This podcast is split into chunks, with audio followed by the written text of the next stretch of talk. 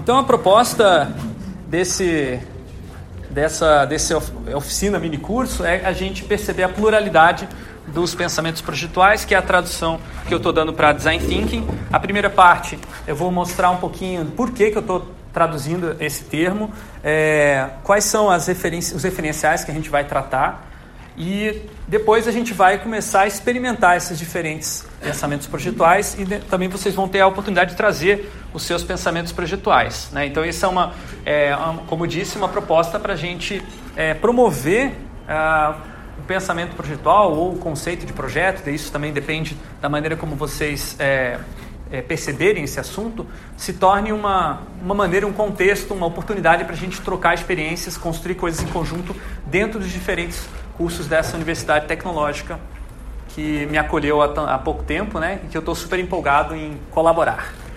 Vamos começar é, falando sobre o, tema, o termo design, que tem um problema sério de tradução para o português. Quando a gente fala de design, é, que não é uma palavra é, em inglês, na verdade é uma palavra de origem latina, mas que ela é utilizada dentro do vocabulário, foi incorporada é, dentro do vocabulário é, inglês. E uh, no Brasil a gente acha que é uma palavra em inglês, porque ela vem realmente uh, através da linguagem é, desses países anglófonos. Né? Você vai ver que existem lá fora várias disciplinas de design, como graphic design, industrial design, engineering design, architecture design, landscape design e algumas mais recentes, interaction design, service design, experience design e algumas coisas mais polêmicas do tipo cake design, hair design Aí observando isso, né, você fala, tá, mas o que, que significa design? São áreas tão diferentes, né? E que tem algumas coisas que algumas pessoas diriam que não são áreas acadêmicas, não são áreas de, nem mesmo de atuação profissional, são roubos né, de, de uma, um nome, um termo, né, um uso indiscriminado, uma prostituição do termo design. Veja, é, o termo design, no, como ele é utilizado no, no dentro do, do, da linguagem inglesa, é, ele é muito mais abrangente do que a gente usa no Brasil. E é por isso importante é, mencionar que no Brasil houve muitas discussões a partir dos anos 60 em que se discutiu como traduzir esse termo para o português. Né? Então teve várias propostas do tipo projética. Né? É, acabou se tornando aqui no Brasil uh, uma tradução em, como é, desenho industrial. Tanto é que o nosso departamento tem esse nome. Departamento, de desenho, é, Departamento Acadêmico de Desenho Industrial. Porém, o próprio departamento já fez uma discussão né, de que a palavra design tem um significado mais amplo do que desenho industrial e a gente tem um bacharelado já de mais de 10 anos, é isso, né? Que é bacharelado em design. E design de modo geral. Né? Antigamente tinha a distinção entre design gráfico, é, design de produto, que nem aparece aqui, mas existe também no português. Então, às vezes, as pessoas tinham a sensação de que no Brasil o design tinha, era igual a design gráfico ou design de produto. Mas, é, no Dadin a gente vem discutindo bastante essa questão e fora do Dadin, no mundo inteiro, a palavra design ela abrange outras disciplinas que vão além do desenho industrial. Como, por exemplo, a engenharia e a arquitetura também é, tem um, um braço, digamos assim, que discute design com esse, algumas pessoas falam D maiúsculo. Então não é o design do Dadin, que eu estou tratando aqui. É esse design que é praticado na Universidade Tecnológica como um todo. Então, todas as disciplinas, basicamente, que desenvolvem projetos dentro da, dessa universidade e fora dela, podem ser consideradas disciplinas de design. Tá?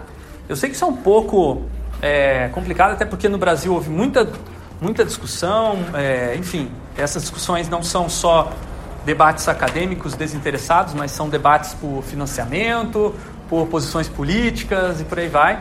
Eu acho que não é o momento, talvez, a gente entrar nesse debate aqui agora, mas claro, se vocês quiserem, podemos. Né? É, o que eu queria mostrar é que existe é, uma literatura, existe grupos de pesquisa interdisciplinares que tratam do, de, de, design. O mais conhecido deles é o chamado Design Studies, que, é, que no Brasil é traduzido como estudos em design, só que no Brasil daí já é restrito para é, de modo geral, desenho industrial. Então a gente não tem ainda estabelecido no Brasil essa área acadêmica de pesquisa interdisciplinar em design que existe no âmbito internacional e que é, representa, digamos assim, a minha área de pesquisa também. É, e por isso que eu estou propondo, será que é interessante a gente se conectar a essa área, será que não? Enfim, o meu, meu ponto de partida, minha lente para discutir esse assunto é essa, tá ok? Porém, eu não estou trazendo um debate é, inicialmente disciplinar, não é isso que eu quero discutir no começo. A primeira coisa que eu quero discutir é por que, que o tal do design thinking, né, o pensamento dessas disciplinas de design, está tão na moda assim. Por que, que as pessoas estão se voltando, se interessando tanto por esse assunto? Tá? Então, basicamente, é o que eu vou tentar responder nos primeiros momentos dessa, dessa conversa.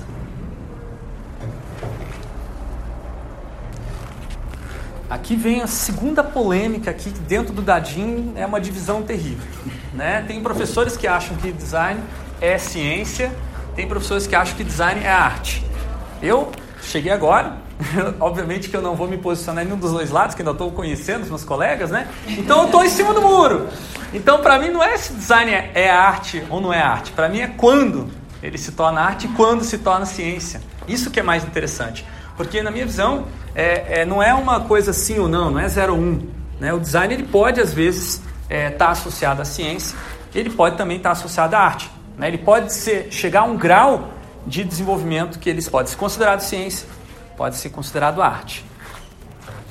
Isso não é a minha percepção só também, né? Isso, na verdade, é uma percepção mais ampla, é, principalmente fora da, da, academia, onde se discutem essas questões, até como eu falei, uma questão política e de financiamento, né? mas fora do âmbito acadêmico, muitas pessoas conseguem é, perceber o design nesse meio campo, principalmente no senso comum.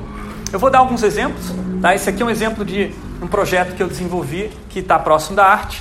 É um boneco é, de, que brilha no escuro, que tem uma, uma aparência assim meio morto-vivo, Tá, né? ele, ele, na verdade, é uma expressão que eu fiz quando estava começando meu doutorado, ao ser impactado por uma visão de ciência positivista, né? eu fiz uma reflexão artística sobre isso, que me ajudou também a lidar com os cerceamentos que essa visão positivista de ciência me impingiam. Então eu produzi esse, esse boneco e ele ficou do meu lado durante todo o meu doutorado, né, do lado do meu computador, me lembrando de que é, por trás de toda aquela ciência positivista que eu acabava tendo que dialogar no meu doutorado, na universidade onde eu estava, no departamento onde eu estava, na disciplina onde eu estava, na, na, Holanda, né? É, ainda assim eu tinha a arte de me produzir enquanto ser. Porque a principal contribuição da minha tese de doutorado sou eu. Minha contribuição científica é um pesquisador, é uma pessoa né, que está se colocando. E esse bonequinho me ajudou a lembrar disso. Esse bonequinho era eu, na verdade, né? uma espécie de autorretrato. Daquele momento estava sentindo essa ciência entrar por dentro de mim, modificar. E isso foi, é, obviamente, uma expressão artística, mas que tem é, tanta verdade quanto a produção de um texto científico como a tese de doutorado. Nem todo mundo entende, nem todo mundo se interessa. A maioria das pessoas quer só ler a minha tese, mas é, minha tese não é tão importante quanto essa experiência de vida. Aqui tem um resultado prático, científico, tecnológico, né, da, minha, da minha tese de doutorado, que é um sistema de cálculo e de planejamento de movimentação é, de uh, pacientes enfermeiras dentro de um hospital. A gente fez um projeto dentro da, da, da universidade, um projeto no hospital universitário. Eu participei desse projeto como um designer de é, sistemas de participação de stakeholders, na época era chamado dessa maneira, e a gente utilizava bastante ferramentas é, é, de informática, de visualização da informação para suportar a decisão em grupo. Isso aqui é uma das visualizações que a gente bolou e que a gente utilizou várias fórmulas científicas para o cálculo do tempo de transição. A gente utilizou o que existia de é, estado da arte em Building Information Modeling, que é um tema bem interessante da engenharia civil, da arquitetura também. Eu não vou entrar em muitos detalhes, mas só para vocês verem como a amplitude, né? E eu, como é que um cara que faz isso faz isso? É porque eu estou no design, porque eu estou em cima do muro, mas na verdade eu não acho que é muro, é mais um skate, tá? Que vai para um lado, vai para o outro. Eu estou mais em movimento do que parado. Agora tem um outro contínuo aqui, que esse sim é mais perceptível até, e também tem a ver com essa, esse interesse grande pela, por esse termo é, design thinking, que é o trânsito da tecnologia para a inovação. Então, é, a, eu estou fazendo uma distinção entre tecnologia e inovação, porque muita gente coloca como igual, né? tecnologia igual a inovação, mas aqui eu estou pensando que a tecnologia seria aplicação de conhecimentos científicos para um domínio específico, sem necessariamente ter uma proposta de valor, sem ter um modelo de negócio, sem ter um, uma, um grupo de usuários, sem ter uh, um projeto para uma, uma, um uso, né? seria a tecnologia pura e simplesmente disponível. Aqui na inovação é a tecnologia utilizável no dia a dia, uma tecnologia que, é, que gera valor para as pessoas. E o design muitas vezes se encontra e uma parte dos projetos comerciais do design está nessa nesse processo. Né? Você tem uma tecnologia disponível, você tem um cliente que quer é, colocar essa tecnologia para os clientes deles ou para os usuários, e aí o designer vai lá e dá a forma para essa tecnologia, gerando, ou não, né? pode ser que gere, pode ser que não, inovação. E aí, aqui a pergunta não é quando, mas como. Como que o design é, transforma tecnologia em inovação? E aí o design thinking tem é, várias respostas para isso. Eu acho que nem todas as respostas são convincentes, por isso eu vou apresentar também algumas perspectivas é, críticas. Desenvolver inovação, estava fazendo anotação em Tá, inovação seria uma, uma, dentro desse esqueminha aqui, é uma tecnologia que foi colocada no cotidiano e que transforma, digamos assim, a maneira como as pessoas agem, alguma atividade específica, né? É uma, ela gera valor para as pessoas. Por isso é considerada uma inovação. E ela é sustentável, é um negócio, digamos assim. Gente que diz inovação é um fenômeno de mercado. É, é uma outra maneira. Que a tecnologia está estocada e quando você encontra as pessoas no mercado, não no sentido capitalista, né, encontra um uso, é inovação, é um fenômeno de mercado. A, inovação, a tecnologia não necessariamente. Existem outras visões de inovação que eu não vou abordar aqui, como por exemplo a inovação social, que é um tema que a gente trabalha também no Dadim, mas eu estou colocando de maneira ampla apenas para a gente começar o debate, tá? Depois a gente pode se aprofundar. Aqui dois exemplos, então, de um projeto que se aproxima mais da tecnologia, esse projeto da plataforma Corais, que eu desenvolvi lá em 2011, utilizando software livres como o Drupal, Apache e outros, é, que permitiu que vários grupos é, de coletivos culturais se organizassem, realizassem atividades é, que antigamente eram mantidas pelo governo através do programa Pontos de Cultura em vários lugares do Brasil, mas principalmente Norte e Nordeste. Então são mais de 600 projetos, muitos deles com vínculo social, com vínculo comunitário. É, é um projeto de uma tecnologia que estava disponível, né? É, software livre, a gente customizou, a gente não desenvolveu essa tecnologia do zero, então está fazendo trânsito né, e gerou a inovação, aí agora sim, inovação social, porque nesse caso aqui não é uma, uma tecnologia que está sendo vendida, esse projeto é totalmente gratuito, inclusive está online ainda, quase 10 anos né, que existe. Quem tiver interesse em aproveitar, tiver conhecer coletivos é, auto-organizados que queiram utilizar essa plataforma online, está lá disponível, corais.org. Também é uma das coisas que eu quero é, voltar a desenvolver aqui na Universidade Tecnológica, um dos projetos. Esse aqui é um outro projeto bem diferente, que está muito mais na área de inovação, que não tem especificamente um foco específico, não tem um, uma, uma, não parte da, da tecnologia para chegar na inovação, pelo contrário, parte da inovação para chegar na tecnologia. É uma tentativa de é, utilização de um método chamado Lego Serious Play com um outro método da computação que é, é Unified Modeling Language. É uma tentativa de modelar diagramas que representam abstratamente um, um software usando é, ferramentas tangíveis que nem vocês já utilizaram aqui hoje para é, se apresentar. Então, eu trabalho bastante na pesquisa de ferramentas novas de projeto. Eu chamo essas ferramentas de meta-objetos. Não vou entrar em muitos detalhes, mas isso aqui seria é, uma, um exemplo de um design que se aproxima bastante da inovação, porque a proposta era unir pessoas é, desse projeto que não são é, da informática e elas ainda assim terem a oportunidade de participar da modelagem desse software que estava sendo desenvolvido. Isso aqui faz parte de um projeto maior que eu vou apresentar, é, não sei se hoje, mas acho que no próximo, na sexta-feira, que é o Copel Mais, uma plataforma de inovação aí que a Copel desenvolveu a partir dessas premissas. Então, quem conhece Copel Mais é, surgiu com o Lego. É muito louco. Enfim, resumindo, Design Thinking hoje, por que, que ele é tão é, discutido no mercado? Né? Porque é, ele, o mercado hoje ele está passando por um paradigma de competição qualitativa, ou melhor, de inovação qualitativa. Isso é bem característico desse início do século 21. É, o conceito de inovação qualitativa, é, quem criou fui eu mesmo. Isso aqui é uma ideia que eu tive lá em 2012 eu percebi que existiam movimentos de inovação quantitativa para economia visando aumentar economias de escala, aumentar o número de funcionalidades nas é, tecnologias da informação e aí você tinha um, um, concorrente, um concorrente que tinha 20 GB, outro concorrente tinha 40 GB, daí o outro pegar e botar, não, eu tenho 120 GB pelo menor preço. Isso aqui é uma inovação incremental, né? Em outra literatura utiliza esse termo.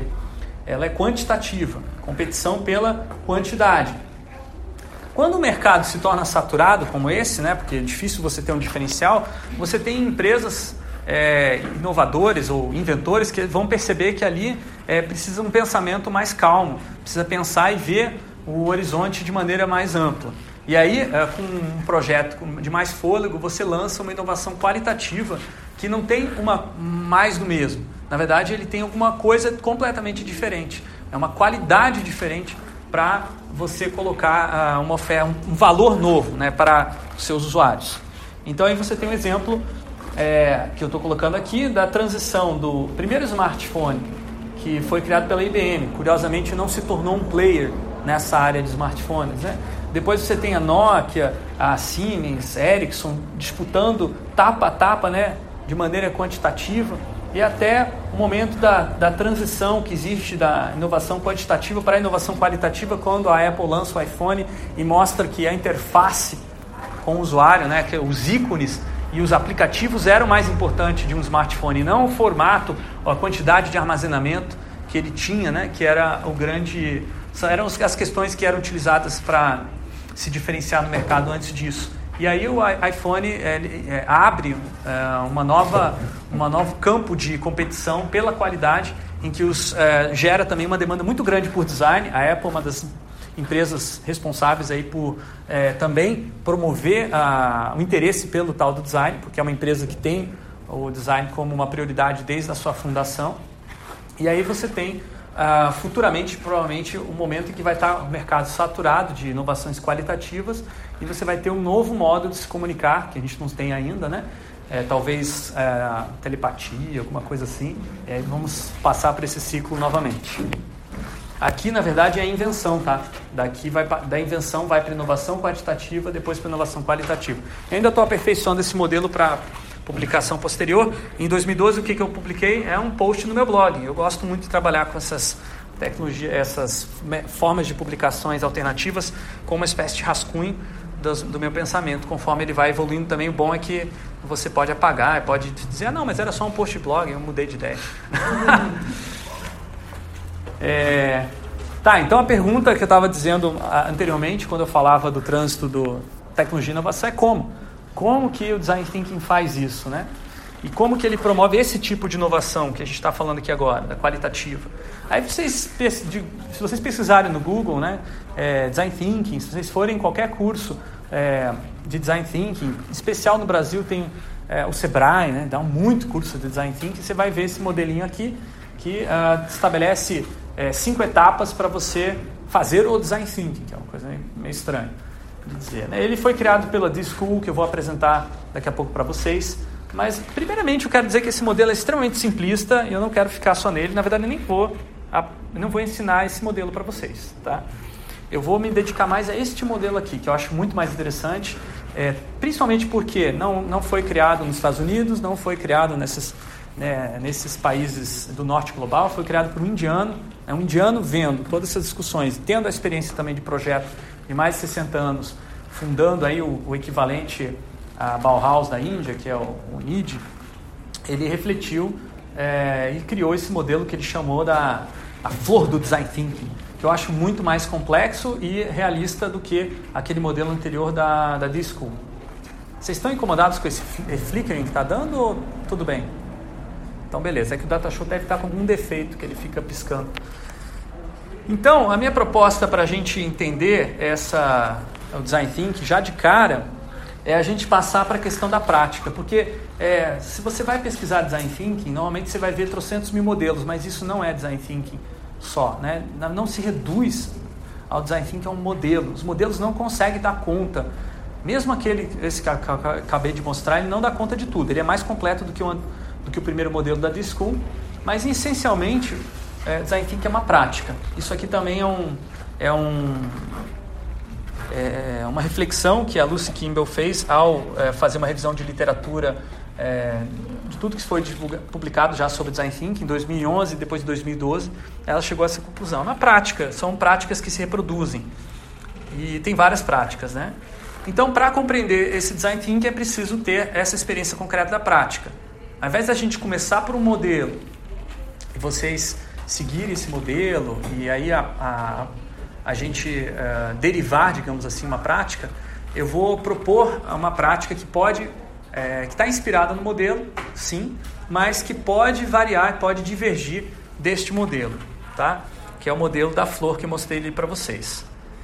Para é, utilizar, para a gente ter essa experiência prática aqui, eu vou usar um, é, um kit que faz parte de um método que não é de design thinking, é um método chamado Lego Serious Play. É um método que eu adoro também de é, conversa, é um método de diálogos utilizando o fazer manual, né? É, que foi criado pela Lego no final dos anos 90, que existe um programa de certificação, também muito utilizado em programas de inovação. É, eu tive a oportunidade de fazer uma, um treinamento com o Rasmussen, que é um dos criadores desse método, lá na, na Holanda. Desde então, tenho utilizado de N maneiras, inclusive para orientação é, de estudantes. Né? O estudante não sabe o que, que ele quer fazer no TCC dele. Então, você monta com TCC, você, monta com Lego, que você vai conseguir explicar. E é impressionante como quando as pessoas colocam a mão na massa, quando elas constroem alguma coisa, às vezes elas é, pensam mais do que elas pensavam que elas tinham pensado. Vocês devem ter percebido isso agora, né, no momento, vocês tiveram um pouquinho segundos para montar alguma coisa e de repente vem um discurso tão interessante, tão brilhante, que você tivesse parado para pensar nas palavras que você ia dizer, em um minuto não daria tempo para chegar no que você falou. Então, esse tipo de abordagem ele permite que a gente utilize outras capacidades cognitivas que a, a comunicação verbal é, não permite. E também foi criado dentro da Lego para isso, para que as reuniões fossem mais engajantes e não dependesse tanto da habilidade verbal, de comunicação verbal das pessoas. Porque eles perceberam que dentro da Lego as pessoas que eram mais loquazes, que eram boas no discurso, no gogó, dominavam as reuniões. Eles queriam que todos tivessem a oportunidade de falar. Por isso criaram o Lego Serious Play. Tem um livro muito bacana que explica o método. Eu não vou usar ele inteiro com vocês, vou usar o que a gente chama dentro do Lego Serious Play de aquecimento, tá? Usando um kit chamado What the Duck. Tá? Então a primeira tarefa é vocês receberem esse kit é, que está aqui dentro. Aqui era numa época em que ainda não se discutia tanto design thinking aqui no Brasil, tá? Isso é importante lembrar. A, já a logo da, das Olimpíadas é um projeto muito mais orientado muito a, a, essa discussão nova de que a participação tem que ser ampla e foram acho, mais de 80 pessoas participaram daquele projeto da logo das Olimpíadas e assim eu não vou entrar nos detalhes, mas na minha visão, muito melhor o projeto, o resultado final da logo das Olimpíadas do Rio de Janeiro do que a logo da Copa do Mundo. Agora, em termos de processo, daí também é anos-luz, né? não dá nem para comparar. Mas enfim, eu não quero entrar em detalhes desse caso específico. Tá? O que eu só quero é, pontuar é que não é tão fácil assim fazer essa integração toda que o Design Thinking se propõe a fazer. Primeiro, porque existe, é, existem os, os é, é, os pensamentos corporativistas e existe também outros pensamentos que não são necessariamente protecionistas, mas que são que precisam ser respeitados, né? Como é que você vai chegar e falar que o pensamento projetual do design, do design thinking ou whatever, ele é melhor do que o pensamento das outras disciplinas projetuais, né? Por exemplo, na computação, que é um que eu conheço, é o pensamento computacional que, uh, dentre alguns autores, aí o principal, talvez o pioneiro que começou a discutir isso é o Seymour Papert, que é um, um um psicólogo e educador que resolveu usar a computação para trabalhar matemática, escreveu um livro fantástico, recomendo qualquer área dar uma lida, porque ele fala sobre tudo isso que a gente está dizendo aqui e nos anos 80, né? E, e o Papert tem, cria a ideia de pensamento computacional que as crianças precisam podem aprender, precisam aprender, sem necessariamente elas precisarem ser formadas em computação, sem necessariamente elas precisarem ir para essa área de exatas, porque é uma, é uma a, o computador e a maneira de pensar é, através do computador é uma característica da nossa cultura. Então, para ler essa cultura e escrever nessa cultura, não ser apenas um, um leitor, mas um escritor e ter uma alfabetização completa, você precisa dominar esse pensamento computacional. Eu não vou entrar em detalhes das características do pensamento computacional, imagino que o pessoal da informática trabalhe, já vi, na verdade, alguns trabalhos muito legais, somente lá do PET, né? Informática que trabalha com esse conceito de pensamento computacional. E quando você vai é, querer promover um diálogo interdisciplinar entre, é, por exemplo, nesse caso, é, o pensamento computacional e o pensamento projetual, precisa ter respeito, né? porque se não tiver, vai ter conflito. Né? E mesmo que tenha respeito, ainda assim vai ter conflito também. Como é que você lida com isso? Né? Essa, por isso que a, a pluralidade que eu estou colocando sempre do, como premissa básica para discutir esse assunto e não é, num viés mais é, prescritivo e vendedor e marqueteiro, como às vezes né, o título do livro já disse, né? Metodologia para decretar o fim das velhas ideias. Quer dizer, decretar, um negócio tenso, né? Extremamente antidemocrático aí, mas que está na moda, né, no Brasil. Então, é, isso aqui não é só uma reflexão que eu estou fazendo, é uma reflexão que já aparece na literatura. Como eu já citei o trabalho da Lucy Kimball, que eu acho que é o levantamento de literatura mais interessante sobre design thinking que tem até atualmente, ela fala que precisamos repensar o design thinking. É o título do artigo dela, Rethinking Design Thinking. Ela faz o levantamento de toda essa literatura que eu vou citar daqui a pouco, ou talvez na sexta, se der tempo. E uh, eu também faço essa reflexão, daí aqui na, no sul global, no Brasil, eu estou pensando a partir do meu idioma português e por isso eu prefiro fazer a tradução de design thinking como pensamento projetual. E aí, quando a gente traduz em português, fica melhor ainda do que no inglês, porque a gente começa a mostrar que uh, a gente tem a nossa próprio pensamento aqui no sul global e que a gente não esses, eh, a gente tem pensamentos projetuais já e design thinking não é um método mágico de inovação que vem do exterior e que a gente tem que engolir goela abaixo e ficar reproduzindo e repetindo como muitas coisas que vêm lá de fora. E aí a gente consegue fazer analogias com outras áreas, como o direito, né, que já tem uma discussão muito interessante sobre pensamentos e escolas de pensamento diferente. Né, o pensamento jurídico né, é, do direito está para o pensamento projetual do design. E aí design sendo essa área interdisciplinar ampla que ele estava falando desde o começo. E aí isso permite ver a pluralidade de diferentes pensamentos jurídicos, grego, romano, moderno, contemporâneo e muitos outros. E aí quando você entra no pensamento jurídico, você vai usar um referencial que é muito amplo, que inclui é, inclusive questões filosóficas, quando você vai produzir uma jurisprudência. Isso é muito interessante. Você também pode ter é, filosofias de projeto. Né? Também é uma outra área muito interessante, filosofia do design, que pouco ainda é pesquisado. E por fim, a questão da historicidade. Né? Esse pensamento é, projetual traduzido dessa maneira, né? e a ideia de pensamentos, você vai ver uma uma evolução, uma transformação, uma, um vai e vem na história é, das disciplinas. Né? E também das não disciplinas, porque eu acho que tem pensamento projetual fora das disciplinas também. Então vamos lá, vamos fazer uma, uma breve perspectiva histórica aqui. Eu acho que a gente termina meio-dia, pode ser? Se, talvez eu precise passar alguns minutinhos depois, mas aí quem precisar sair pode ficar à vontade, tá? A gente continua na sexta-feira é, nesse mesmo local, eu vi que da, o, a sala estava diferente. Eu vou verificar isso, qualquer coisa eu mando por e-mail se for outro lugar, mas a princípio vai ser nessa mesma sala. É a mesma? Tá. Qualquer coisa, se houver uma mudança, eu comunico por e-mail. Tá. Então vamos lá. É, a primeira a primeira prática, disciplina ou qualquer coisa que você queira chamar que dispensa projeto é arte. A arte está no fundamento do projeto, tá? Então você pode... Dica. Tem uma coisa que você falou e eu acho que eu já tinha pensado, aí quando você começou a sua, sua fala com essa obra, eu, aí eu não resisti, vou ter que falar. Diga. É, você falou alguma coisa assim, ah, que a, parte do aspecto filosófico do pensamento projetual, uma coisa que não está muito explorada, não sei o que lá. Só, isso só é verdade se você for muito restritivo no que seria uma filosofia do projeto. Porque do ponto de vista do, da reflexão sobre os fazeres de forma projetual, é, é uma tradição, sei lá, desde o entendeu?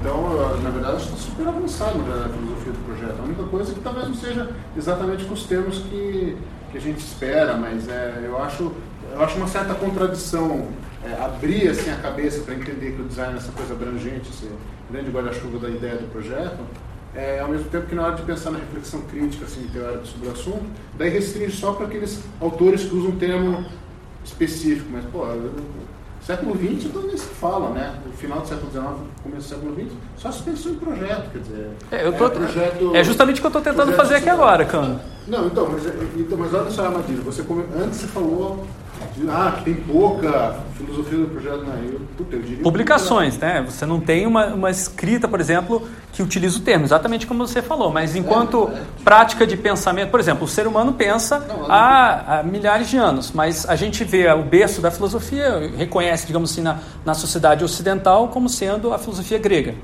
E aí a filosofia grega é o homem escrevendo sobre o pensamento dele, mas claro que a filosofia existia antes da Grécia. Daí é uma discussão do que vem primeiro, o ovo ou a galinha. Né? O que vem primeiro, o pensamento ou, ou a escrita sobre o pensamento? Essa, essa assertividade na filosofia do design é, ah, puta, acho contrário. Inclusive, se quiser pôr os gregos na roda, dá para pôr também, entendeu? Então, sei lá, é só só uma ressalva, assim, acho que na maneira de. Quer dizer, minha opinião pessoal também. Sim. Né? Mas eu acho que, assim, o que eu estou tentando colocar é que, veja, é mais antigo até do que a própria filosofia grega, né? o pensamento sobre projetos. Só que esse pensamento projeto podia não ter o termo projeto. Né? É, eu, eu, eu vejo. o termo projeto mesmo. Estou pensando nos projetos é, no final do século XIX, é, é a ideia de projeto. É, eu vejo, por exemplo, nessa estatueta de uma mulher né, poderosa, né, que representava para muitas pessoas hoje na, nas leituras arqueológicas uma sociedade matriarcal, né, ela é utilizada como uma, um indício de que essa sociedade valorizava o poder é, de dar a, a, luz da mulher como sendo uma coisa incrível, né?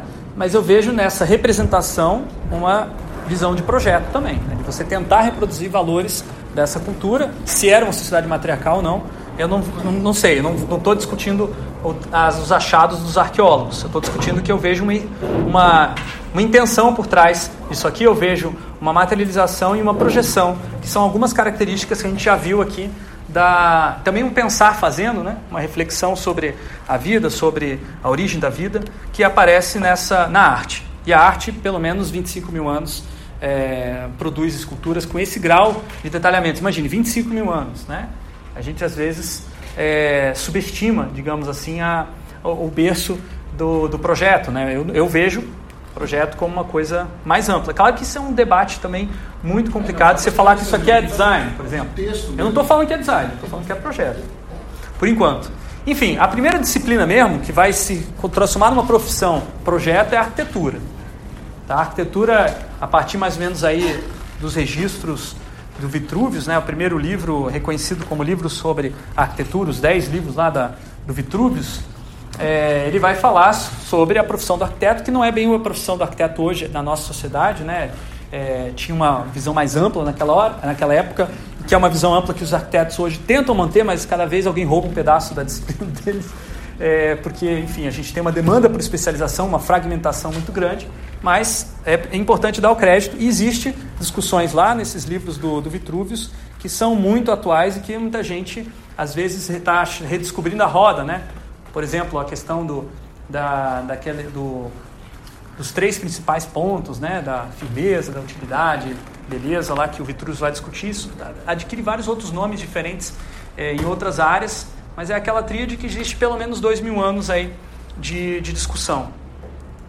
A engenharia ela é bem mais recente do que a arquitetura, que a arte, né, e ela vai fazer aí um, uma, um trânsito da ciência, né, que também é uma coisa recente, também surge aí por volta da, da época da Revolução Industrial, e a engenharia vai fazer essa, esse trânsito né, da, da, da, da descobertas científicas para uma tecnologia que pode ser utilizada para a produção, para alguma, alguma atividade humana. Né? Ela vai se legitimar enquanto uma aplicação de conhecimentos científicos gerando tecnologias, transformar a ciência em tecnologia. Eu não sou engenheiro, estou fazendo uma interpretação. Com certeza vocês podem é, me questionar assim como o Cano questionou. Tá? Essa é para apresentar inovação, não tecnologia, porque o pouco um empresário que investiu em VAT, que pegou já uma outra máquina, a VAT era ciência. Já tinha sido feito esse trânsito, né? A técnica já tinha sido desenvolvida com outro, o VAT colocou a ciência em cima para aperfeiçoar e o outro ganhou dinheiro. Interessante. Aham. Bem colocado. Então, é, eu não conheço tantos detalhes do, do, da máquina a vapor, mas ela é considerada, o motor a vapor é considerado um, uma, uma tecnologia hoje chamada de inovação disruptiva, né? Mas naquela época não, não se tinha essa questão e nem a própria palavra engenharia ainda era utilizada. Agora, o interessante é de onde vem a palavra engenharia, né? vem engine em inglês, que significa motor. Então, é, a história da engenharia está é, muito ligada à história também do motor enquanto uma aplicação de princípios da física dentro de, uma, de um contexto específico de produção industrial, que depois vai acabar se perdendo também, porque hoje a engenharia vai muito além de motores. Né? O desenho industrial, é, industrial design, né, se populariza esse pensamento projetual e leva para não para o setor produtivo, mas para o setor de consumo. Então ele traz, digamos assim, também conhecimentos científicos, mas não só das ciências é, naturais, mas também da, das ciências humanas é, e sintetiza essa, essa, esses conhecimentos em algo que seja visível como sendo algo que tem valor no dia a dia, no cotidiano das pessoas. Esse é um exemplo icônico de, é, de design, desenho industrial que é tão importante, tão impactante que ele ainda é usado até hoje. Aí você fala, não, mas eu não uso mais esse telefone de discar, de dar a voltinha. Você usa sim, você usa o ícone. Toda vez que você vai discar no seu smartphone, você vai selecionar, apertar num botão que tem esse desenho dessa, desse, dessa, desse fone, dessa parte de cima do fone, que foi criado lá atrás. Então, é, a gente, essas formas, elas têm significado. Né? E isso é resultado de um, de um projeto de desenho industrial. O, o desenho industrial, a própria palavra design, né? sign, signo, é você criar alguma coisa que as pessoas percebem como tendo significado.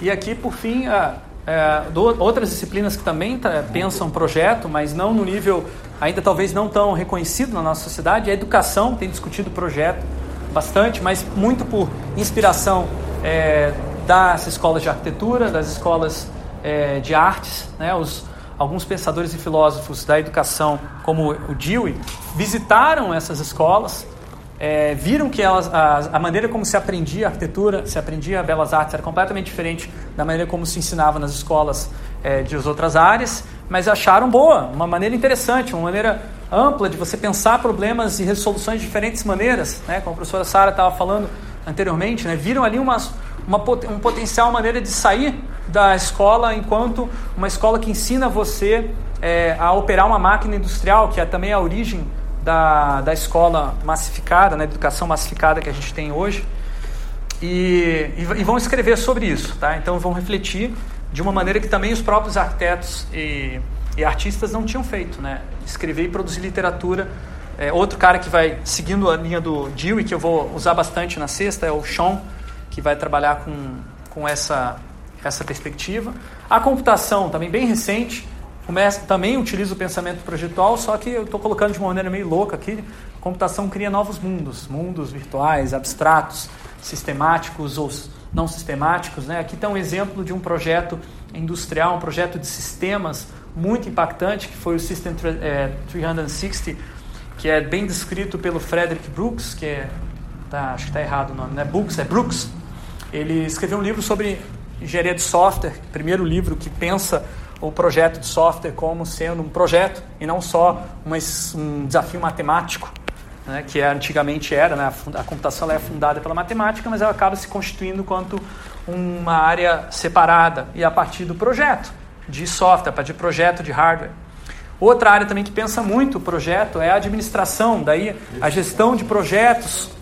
Também tem uma filosofia, também tem uma abordagem, tem várias técnicas Aqui no caso eu estou mostrando uma delas que é a análise de, de caminho crítico, né? que ela combina. A análise de caminho crítico é uma técnica que foi criada a partir do uso do computador como uma ferramenta de projeto é, dentro da administração. Então você vê que as áreas começam a a se conectar e uh, fortalecer um pensamento projetual. Normalmente, quando se fala de design thinking, não se inclui essas três últimas áreas aqui que estou colocando. Mas eu acho fundamental e eu imagino também que existem outras áreas que eu não estou trazendo aqui porque eu desconheço, mas que também tem pensamento projetual e que vale a pena a gente estar tá conectando. Então, só para resumir, nessas áreas que eu mostrei aqui agora, projeto é tanto um meio quanto um fim para a produção de conhecimento. E por isso, eu acho que vale a pena a gente pensar é, projeto enquanto uma, uma, um lugar interessante de produzir conhecimento na universidade, né? É, e isso inclui, é, isso significa um, também uma mudança epistemológica, né? de você assumir que quando os alunos estão projetando, ou quando um pesquisador está projetando, ele também está produzindo conhecimento, e esse conhecimento às vezes é, é tão válido ou mais importante do que um conhecimento que é produzido através da escrita de um artigo científico, por exemplo. Então eu sei que é um pouquinho é um pouquinho é, provocativo isso, né? É, eu particularmente tento é, me dedicar mais tempo até estar em projeto do que estar escrevendo artigos. Só que a gente vê que isso não, não necessariamente hoje no, na estrutura que a gente tem universitária, de gestão universitária, isso é muito valorizado. Então também é uma outra questão. Talvez a gente precise primeiro legitimar, justificar isso através dos artigos, através dos escritos, para depois ter esse espaço, ou talvez a gente esteja perdendo tempo com isso. Enfim, jogo o debate para vocês. Né? Enfim, talvez seja também uma questão para a gente deixar vocês pensando e na sexta-feira vocês voltarem com pensamentos a respeito disso. É, minha visão do que, que a gente pode fazer depois desse, dessa, dessa oficina. Talvez a gente possa criar uma espécie de, de grupo interdisciplinar de discussão sobre pensamento projetual aqui na universidade, enfim, e tentar com isso também influenciar políticas da universidade para promover é, valores que hoje a universidade considera importantíssimos, como a inovação, criatividade. Vem cá, se a gente, será que a gente não consegue dar uma resposta mais integrada do que a gente querer uh, simplesmente pegar um, ah, essa disciplina ou esse design thinking, porque é o que normalmente acontece nas, na maioria das universidades, né? É esse design thinking aqui que a gente quer é, e aí tem que engolir, né, goela abaixo. Esse design thinking, inclusive, só adiantando um pouquinho de algo que eu vou discutir em mais detalhes na, na sexta, tem vários professores da Universidade de Stanford que não podem ouvir a palavra design thinking, apesar da Stanford ser a universidade que é a bandeira, levanta a bandeira né, de que design thinking é a melhor abordagem de inovação, porque lá. Hã? Porque a lavagem cerebral, o nível de. de... É que foi enlatado. Né? Exatamente, exatamente, foi enlatado. E aí a gente vai discutir isso em detalhes. E aí o que acontece? Os professores não se sentem é, representados, não se sentem à vontade e a gente não precisa ir por esse caminho, porque a maioria das empresas, das universidades e empresas também que falam design thinking acabam seguindo o modelo da Stanford e da IDEO, ou um ou outro, né? no caso Stanford quando é a universidade, no caso empresa IDEO. Mas, é, na minha visão, eu acho que a gente pode ter o nosso próprio pensamento projetual e por isso nós estamos aqui discutindo. Olha quantas mentes brilhantes estão aqui. E a gente tem um potencial muito grande também, quanto Universidade Tecnológica, de se colocar a respeito desse assunto também a partir dessa, dessa força da integração das disciplinas. Ok? Então ficamos aqui por aqui hoje, na sexta-feira, no mesmo horário, 8 horas, nessa mesma sala, tá? Até o meio-dia. A proposta é a gente continuar com esse debate, mas olhando para técnicas e, e, práticas específicas da IDEO, da Stanford, que precisam ser criticadas para a gente poder passar para a próxima etapa. Ok? Muito obrigado por hoje. Então, uh, no último encontro, a gente concluiu com essa frase né, de que projeto é tanto um meio quanto um fim para a produção do conhecimento.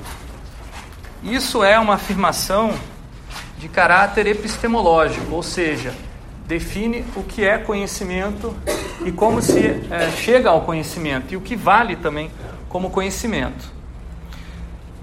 Nessa frase, de maneira mais é, sucinta, é, a gente é, sintetiza uma discussão que já vem acontecendo no Dadim já há muitos anos sobre uh, como seria um programa de pós-graduação na área do design.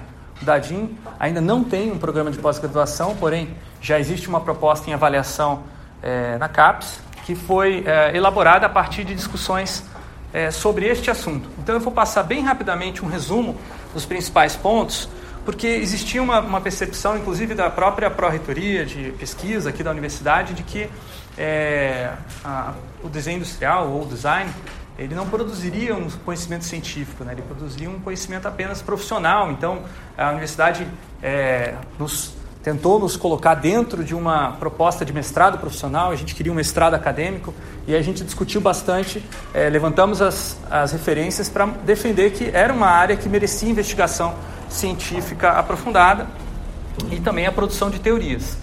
Então, é, eu vou passar bem rapidinho sobre os principais é, pontos que justificam essa perspectiva epistemológica de que vale a pena você ter uma disciplina acadêmica pesquisando, é, fazendo pesquisa básica, aplicada e clínica na área de design. Mas antes, é, acho que não vai dar tempo de fazer essa, essa interaçãozinha aqui, eu vou passar rapidinho, tá? Desculpem. Tem algumas uh, atividades que talvez eu tenha que pular, alguns slides, por conta do tempo.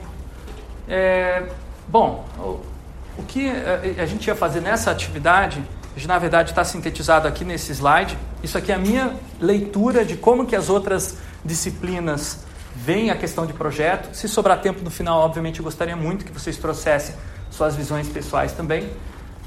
Então, para mim, na arte, é, projeto é uma obra, na arquitetura, projeto é uma forma, na engenharia, projeto é um método, para o desenho industrial, projeto é um processo, para a educação, projeto é um motivo, para a computação, projeto é um problema, para a administração, projeto é um recurso. Meu Deus, já vou me matar aqui, porque em cada uma dessas disciplinas você vai ter é, correlação, né? você vai ter é, gente, por exemplo, na administração vendo projeto como motivo.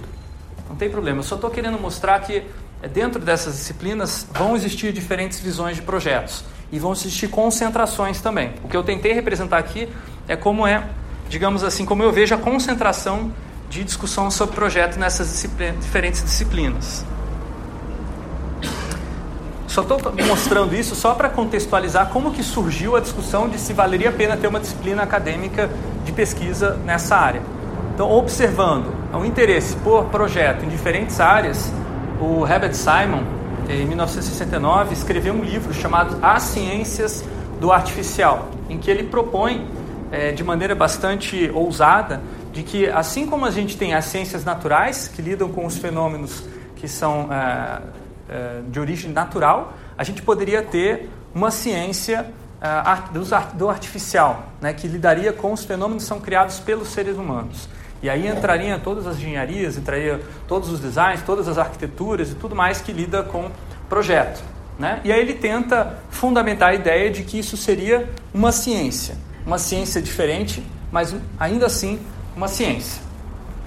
Esse livro ele é um marco, digamos assim, na pesquisa em design, uh, como se fosse um dos textos fundadores, mas também um dos textos bastante questionados pela pela essa própria literatura. Né? O Herbert Simon, é importante citar, ele é um cara também transdisciplinar, ele, ele tem contribuições científicas muito importantes, principalmente na inteligência artificial, na, na opera, gestão de operações é, e na própria na teoria do design, na pesquisa em design, na computação, né, como eu mencionei, inteligência artificial naquela época ainda não era completamente computação é, psicologia cognitiva, ixi, vai longe as contribuições do Herbert Simon. Inclusive ganhou um, um prêmio Nobel de Economia. Então foi bastante influente esse livro. Mas, em 1973, Rittel e Weber, que eram pesquisadores da área de planejamento urbano, que tinham envolvimento com projetos de planejamento urbano e faziam estudos de projetos de planejamento urbano, chegaram à conclusão de que essa ciência que foi uh, proposta pelo Herbert Simon, que muitas pessoas abraçaram e criaram vários grupos de pesquisa ao redor do mundo, em especial no Japão, né, de ciência do design, ela não conseguia resolver os problemas capciosos da prática. Então, não, eles observaram como uh, a influência dessa ideia de que você poderia é, resolver problemas através de uma problemas da prática através da perspectiva da ciência que era já estava influenciando o planejamento urbano e aí existiam pessoas que modelavam problemas utilizando recursos computacionais uh, não não ressurtia os efeitos esperados tá? Nessa época eles definiram então uh, o conceito de problema capcioso e aqui eu estou trazendo um exemplo mais contemporâneo que também uh, já era discutido naquela época e que até agora não foi resolvido que é o problema do tráfego urbano Aqui nós temos um engarrafamento em Beijing, numa via que tem quase 50 faixas, né? Então, o, a solução mais simples e comum do, do da engenharia de tráfego é você acrescentar uma faixa para liberar mais o tráfego. E aqui a gente vê é, né, o, o, que parece ser o limite né, do, dessa, dessa solução, né? Que quanto mais é, faixas você abre, mais carro vai ter.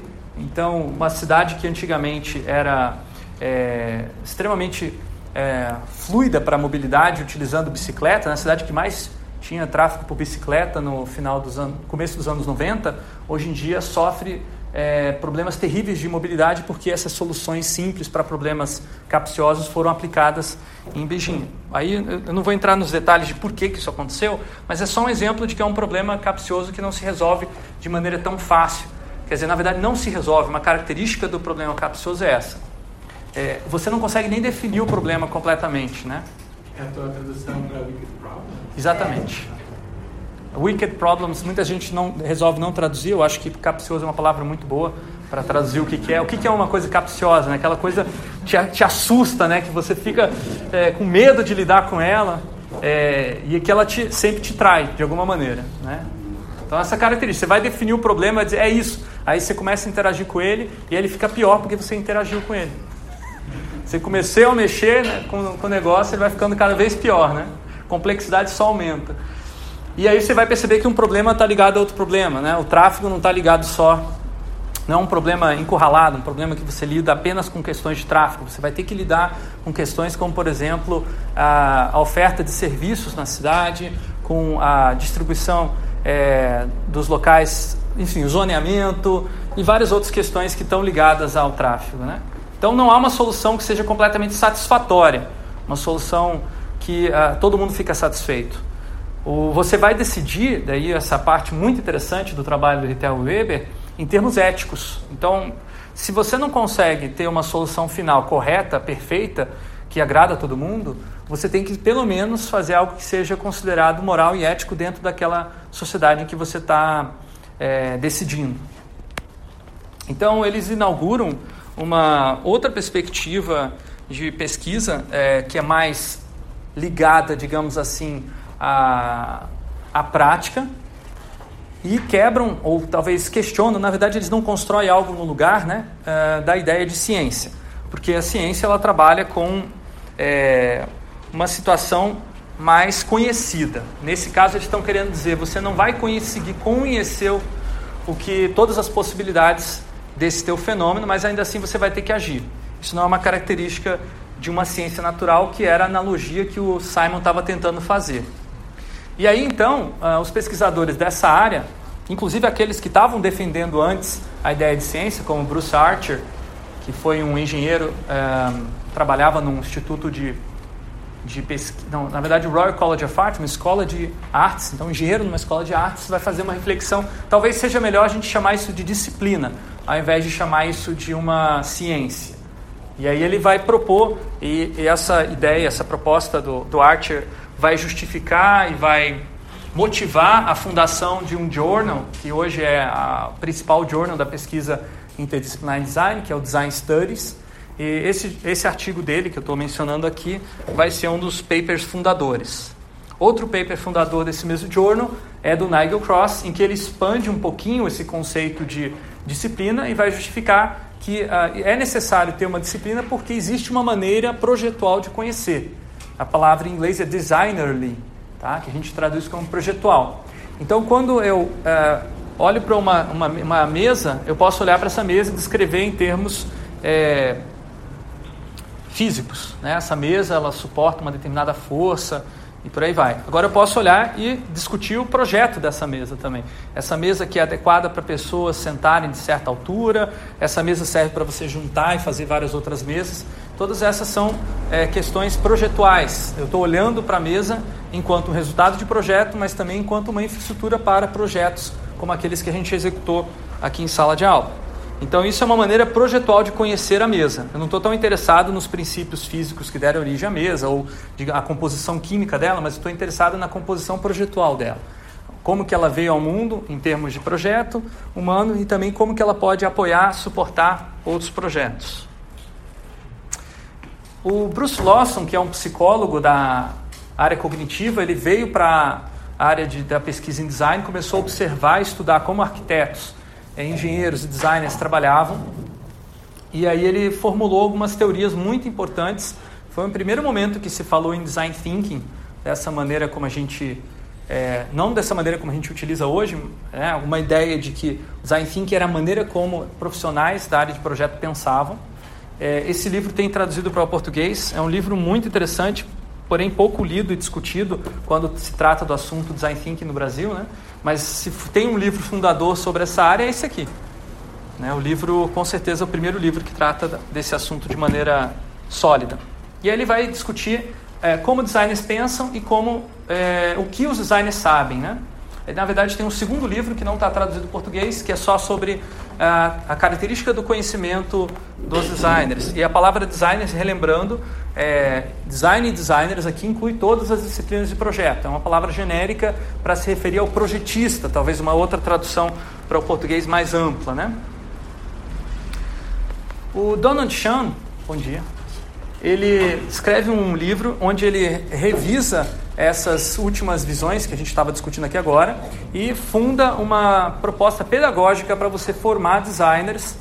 E aí, lembrando, qualquer a profissão em que você tem a desenvolvimento de projetos, que também é outro livro super importante para definir pensamento projetual. E esse talvez seja a recomendação mais importante que eu passe hoje para vocês, professores, né? Porque esse livro fundamenta é, como que se aprende é, a partir da participação em ateliês de projeto. Né? Ele vai estudar também, assim como Lawson estudou, observou na prática, é, de maneira empírica, os arquitetos ah, trabalhando. No caso do Sean, ele observou arquitetos aprendendo com outros, quer dizer, é, estudantes de arquitetura aprendendo com arquitetos. E aí ele percebeu que existia uma maneira de interagir através do questionamento, através da crítica que o, o professor de arquitetura fazia ao estudante, que ali existia uma tentativa de aprender algo sobre o qual não se podia ensinar. Então ele diz: design thinking não pode ser ensinado. Você só pode aprender aquilo interagindo com uma situação onde esse pensamento projetual, esse design thinking seja necessário. Então o professor ele vai criar uma situação em que você vai ter que pensar como um designer, pensar como um arquiteto, pensar como um engenheiro. E ao colocar você nessa situação, você vai perceber o que é o pensamento projetual. Por quê? Porque existe uma característica inerente, daí é, uma, é uma, também uma, uma posição epistemológica de que o conhecimento é, que vem do pensamento projetual é tácito. Ele tem uma característica de não ser completamente é, conhecível, não ser completamente explicitável ou descrito, mas ele é real, porque a gente observa, né, ele mostra em outros casos da prática de é, profissionais experientes falando que eles fizeram as coisas, você vê as evidências que eles fizeram, mas eles não sabem explicar direito como fizeram. Isso também é um desafio muito interessante para a pesquisa nessa área, porque uh, você tem que criar métodos e meios para estudar algo que não é observável diretamente. Conhecimento tácito, daí existem algumas outras teorias sobre como transformar conhecimento tácito em explícito, mas eu não vou entrar nesse detalhe aqui. Tá? E aqui tem um, uma, a referência histórica né, de, e as evidências de como que essa tradição de ateliê de projetos se consolidou nessas disciplinas. Aqui nós temos uma especialista que estudou isso pra caramba, né? A professora Fernanda é, fez um doutorado onde ela estudou a história do, dos ateliês e do tipo de conhecimento que era construído a partir desse fazer, né? como era essa troca, essa transformação e como isso era importante não ser perdido também nas uh, transições hoje da arquitetura, por exemplo, para paradigmas de projeto utilizando computadores, utilizando cálculos e às vezes você perdendo essa dimensão do fazer, do botar a mão na massa, que é algo que também eu gosto bastante de enfatizar nas minhas oficinas, como a gente, vocês já viram na, na, na quarta-feira. Enfim, é uma tradição que existe aí pelo menos desde a Renascença, em que se você quisesse aprender o ofício uh, de arquitetura ou qualquer outra arte, você tinha que participar de um ateliê de algum grande mestre de arquitetura. Então você participava como? Você ajudava, levando uma, um objeto para cá para lá. Daqui a pouco você recebia uma tarefa um pouquinho mais complicada, do tipo você cortar algum papel, você montar algum modelo. E com os anos, com muitos anos, era uma formação extremamente longa, você talvez se tornasse tão bom quanto o seu mestre. É a partir da imitação do seu mestre, é, vendo como que o seu mestre age e pensa numa determinada situação, você poderia aprender de maneira tácita, né, a gente usa no vocabulário comum, senso comum, a palavra aprendeu por osmose, né? Você participando ali, você vendo como a pessoa reage, você introjeta a maneira de reagir. Você não sabe exatamente como você está fazendo isso. Então tem uma, uma certa transmissão de conhecimento, mas também uma transformação de conhecimento, porque cada interpretação já muda, né? Então é muito comum que os grandes é, arquitetos, os grandes é, artistas, eles tenham aprendido com outros grandes artistas, outros grandes arquitetos e tenham justamente é, se tornado grandes por questionar os seus mestres. Né? Então, isso é uma característica dessa maneira de aprendizagem, de mestre-aprendiz, que uh, foi, uh, digamos assim, predominante na, na aprendizagem, arquitetura, em, em, nas artes, até o século XIX, quando começam a surgir as primeiras escolas que vão institucionalizar a aprendizagem na disciplina de projetos. É, aí você tem a, a icônica escola da Bauhaus, que já é do século XX, na verdade, mas ela é icônica pelo seu, é, eu gosto de mencionar pelo seu impacto né, e como ela gerou diferentes é, percepções novas acerca do que era design. A mais importante é que design dentro da Bauhaus era justamente essa visão ampla de projeto. Né? Até não se utilizava tanto a palavra design, né? era aquela coisa do Gestaltung né? alemã, mas que envolvia todas as disciplinas de forma e tinha vários arquitetos, artistas, engenheiros e vários tipos de pessoas das, das práticas, mas pessoas também das artes. E aí, o, modo como se aprendia na Bauhaus que é esses ateliês institucionalizados, onde existem ainda os mestres da prática, mas essa, esses ateliês estão vinculados a uma instituição e não àquela pessoa. Então a pessoa pode sair, o ateliê continua, vem outra pessoa. Essa é uma grande diferença que existia nesse modelo institucionalizado que não tinha anteriormente. No Brasil, nós temos a fundação de uma escola parecida com a Bauhaus em 1963, a Escola Superior de Desenho Industrial, a ESD. Ela se inspirou, na verdade, na sucessora da Bauhaus, que chamou é, um, um, ULM. É, e aí muitos dos professores que estavam na Bauhaus foram para um e alguns deles ainda foram para a, a ESD, dar algumas aulas ou orientar os professores dessa, dessa é, escola. Ela hoje ainda existe, está vinculada atualmente à UERJ, a Universidade Estadual do Rio de Janeiro, e ela construiu, assim, nos primeiros anos, uma doutrina de que ah, o conhecimento em design ele era essencialmente prático e que não, havia, não fazia sentido, não era é, produtivo desenvolver pesquisa nem teoria sobre design, porque design se faz fazendo. Então aqui eles transformaram uma máxima aí da, é, da aprendizagem prática, né, do a, a, é, aprender fazendo, e tiraram o aprender e botaram o faz. Né? Então é, enfatiza duas vezes que é o fazer ele é uma fonte de conhecimento. A ESD foi extremamente influente no Brasil na formação de outros cursos superiores na área de desenho industrial, principalmente. A ESD não teve essa característica no começo de incluir outras disciplinas. Ela focou no desenho industrial até por um, por um planejamento estratégico político da época. O governo Juscelino Kubitschek queria que investir mais na indústria. Ah, e aí a ESD tem esse foco. Porém, hoje um dia a ESD já está ampliando e abrindo. Hoje a ESD tem uma graduação em arquitetura, além de uma graduação em desenho industrial, e ela está nesse movimento de ampliação é, rumo, basicamente, a uma, algumas coisas que seriam parecidas ao, ao, que a gente viu anteriormente na Bauhaus.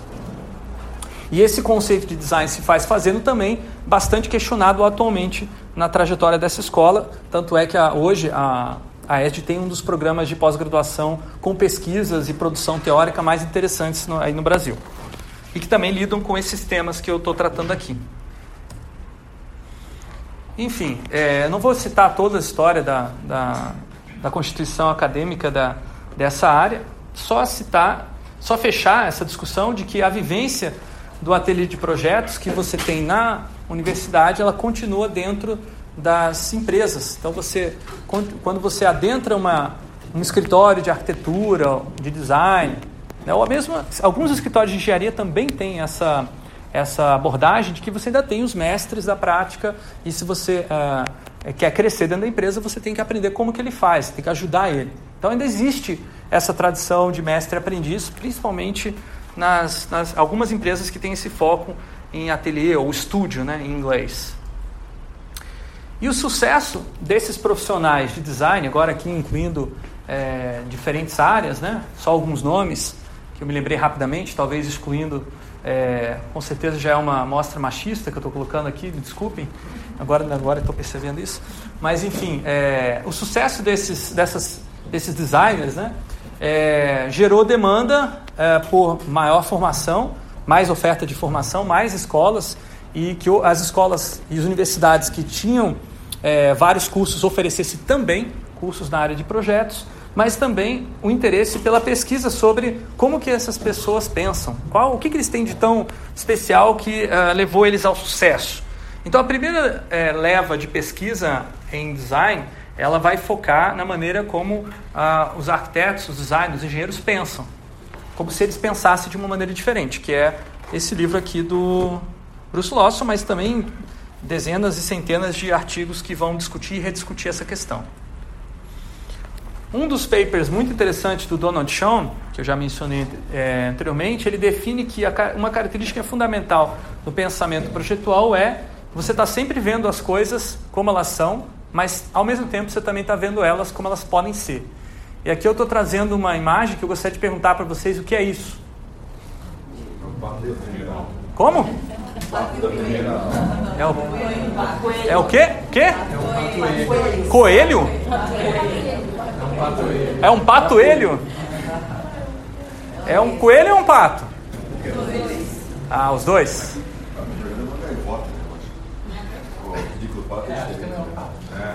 Se não fosse um pato nem um coelho, o que poderia mais ser? Um desenho. Ah, metalinguagem é fácil, né? Ah, isso aqui são pixels, né? Projetados pelo data show, né? Não, mas em termos de figuração, o que mais que poderia ser além de um pato e de um coelho? Um fantoche. É. O que mais? Vamos exercitar o pensamento projetual. Quebra-nozes. Boa. Bom, o que, eu, o que eu vejo aqui é um robô assassino. Eu vou fazer uma modificação aqui, tá? Então, com uma pequena modificação na minha imaginação e agora projetada, né, eu vejo uma coisa completamente diferente. Esse é o exercício constante que os designers estão fazendo. Eles estão olhando para o mundo e vendo como o mundo pode ser modificado. Eles não se contentam com o mundo como ele é. Então, isso é uma, eu acho que é uma das características mais importantes dessa área. O Henry Petrosky, que é um, um engenheiro, escreveu uma coisa muito interessante também, é que a crítica é tão importante quanto a criatividade para o pensamento projetual, ou seja, o outro lado da moeda. Então isso tem a ver com o que a gente viu anteriormente. A gente muitas vezes é, fundamenta e justifica e legitima na sociedade as nossas disciplinas de projeto porque nós somos criativos. Mas além de ser criativos e antes de ser criativos, nós somos críticos da realidade. Você só quer mudar a realidade porque você acha que tem alguma coisa errada com a realidade, alguma coisa que poderia ser diferente. E essa percepção surge da crítica.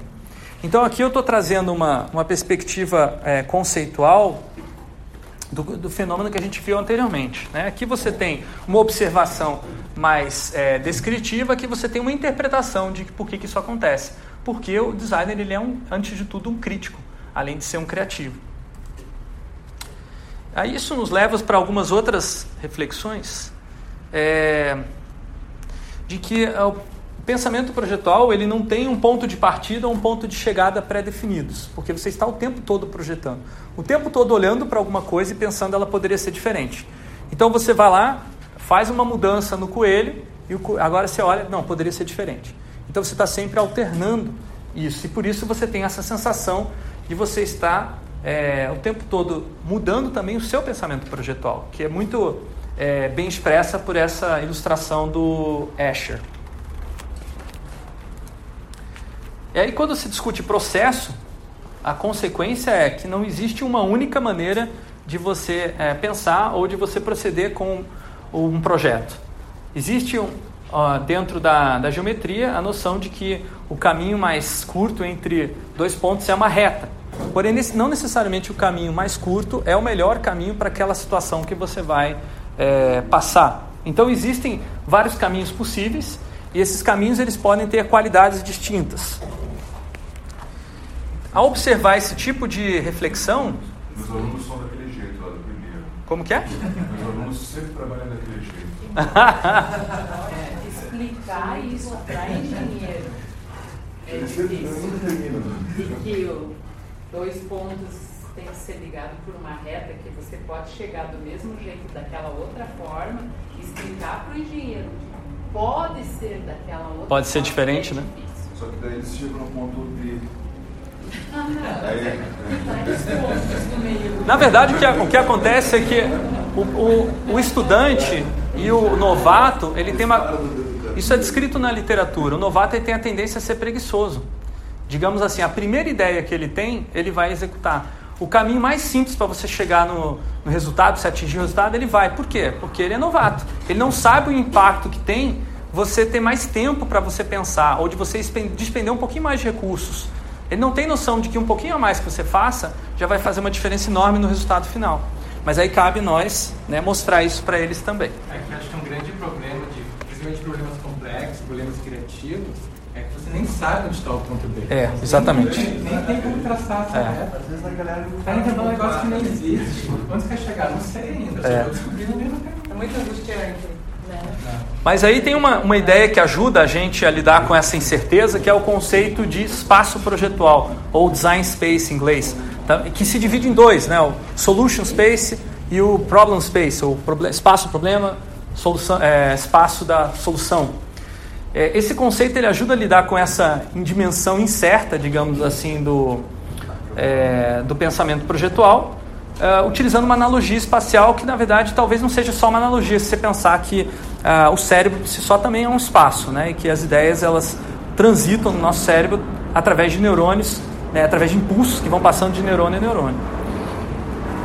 Então, cada movimento transforma esse espaço, ou seja, ele é um espaço dinâmico, ele não é um espaço fixo.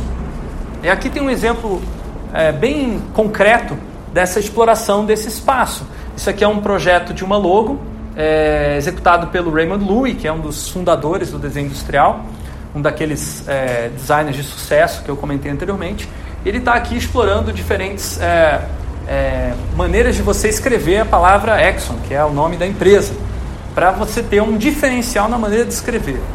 E aí ele começa a explorar ah, como brincar com o X, né? Você vai vendo que ele vai fazendo várias explora- explorações até que ele chega é, nesse X duplo. E aí ele seleciona. Depois que ele fez todas essas explorações, ele seleciona. Esse aqui ficou mais interessante. Agora eu vou trabalhar é, de maneira mais aprofundada nessa opção. Então, antes de fechar o processo né, e a detalhar, ele fez uma exploração do espaço de possibilidades que existiam para aquela, aquela logo, que é o que a gente chama de, você pode descrever isso teoric, é, analiticamente como materialização dos movimentos pelo espaço projetual. Diga. É, quando ele disse que ele achou mais interessante essa opção, é, qual que é o conceito dele de interessante? Ou ainda, é, o interessante dele é importante para o cliente dele? Ou o interessante do cliente dele é importante para o universo de pessoas que vai ter contato com essa logo? Eu acho que isso, bom, acho que talvez vamos falar sobre isso ainda, mas a gente da área de computação e de engenharia trabalha com uma abordagem diferente. Você tem objetivos a atingir sobre requisitos, né? E o requisito foi atingido, está atingido. E acho que é, dá menos margem para essa questão de ser interessante ou não ser interessante, porque é um conceito muito mais subjetivo. Né? E contradiz aquele início das disciplinas de ciência não é ciência. É, na verdade, na verdade a- nessa fase aqui já a ideia de ciência.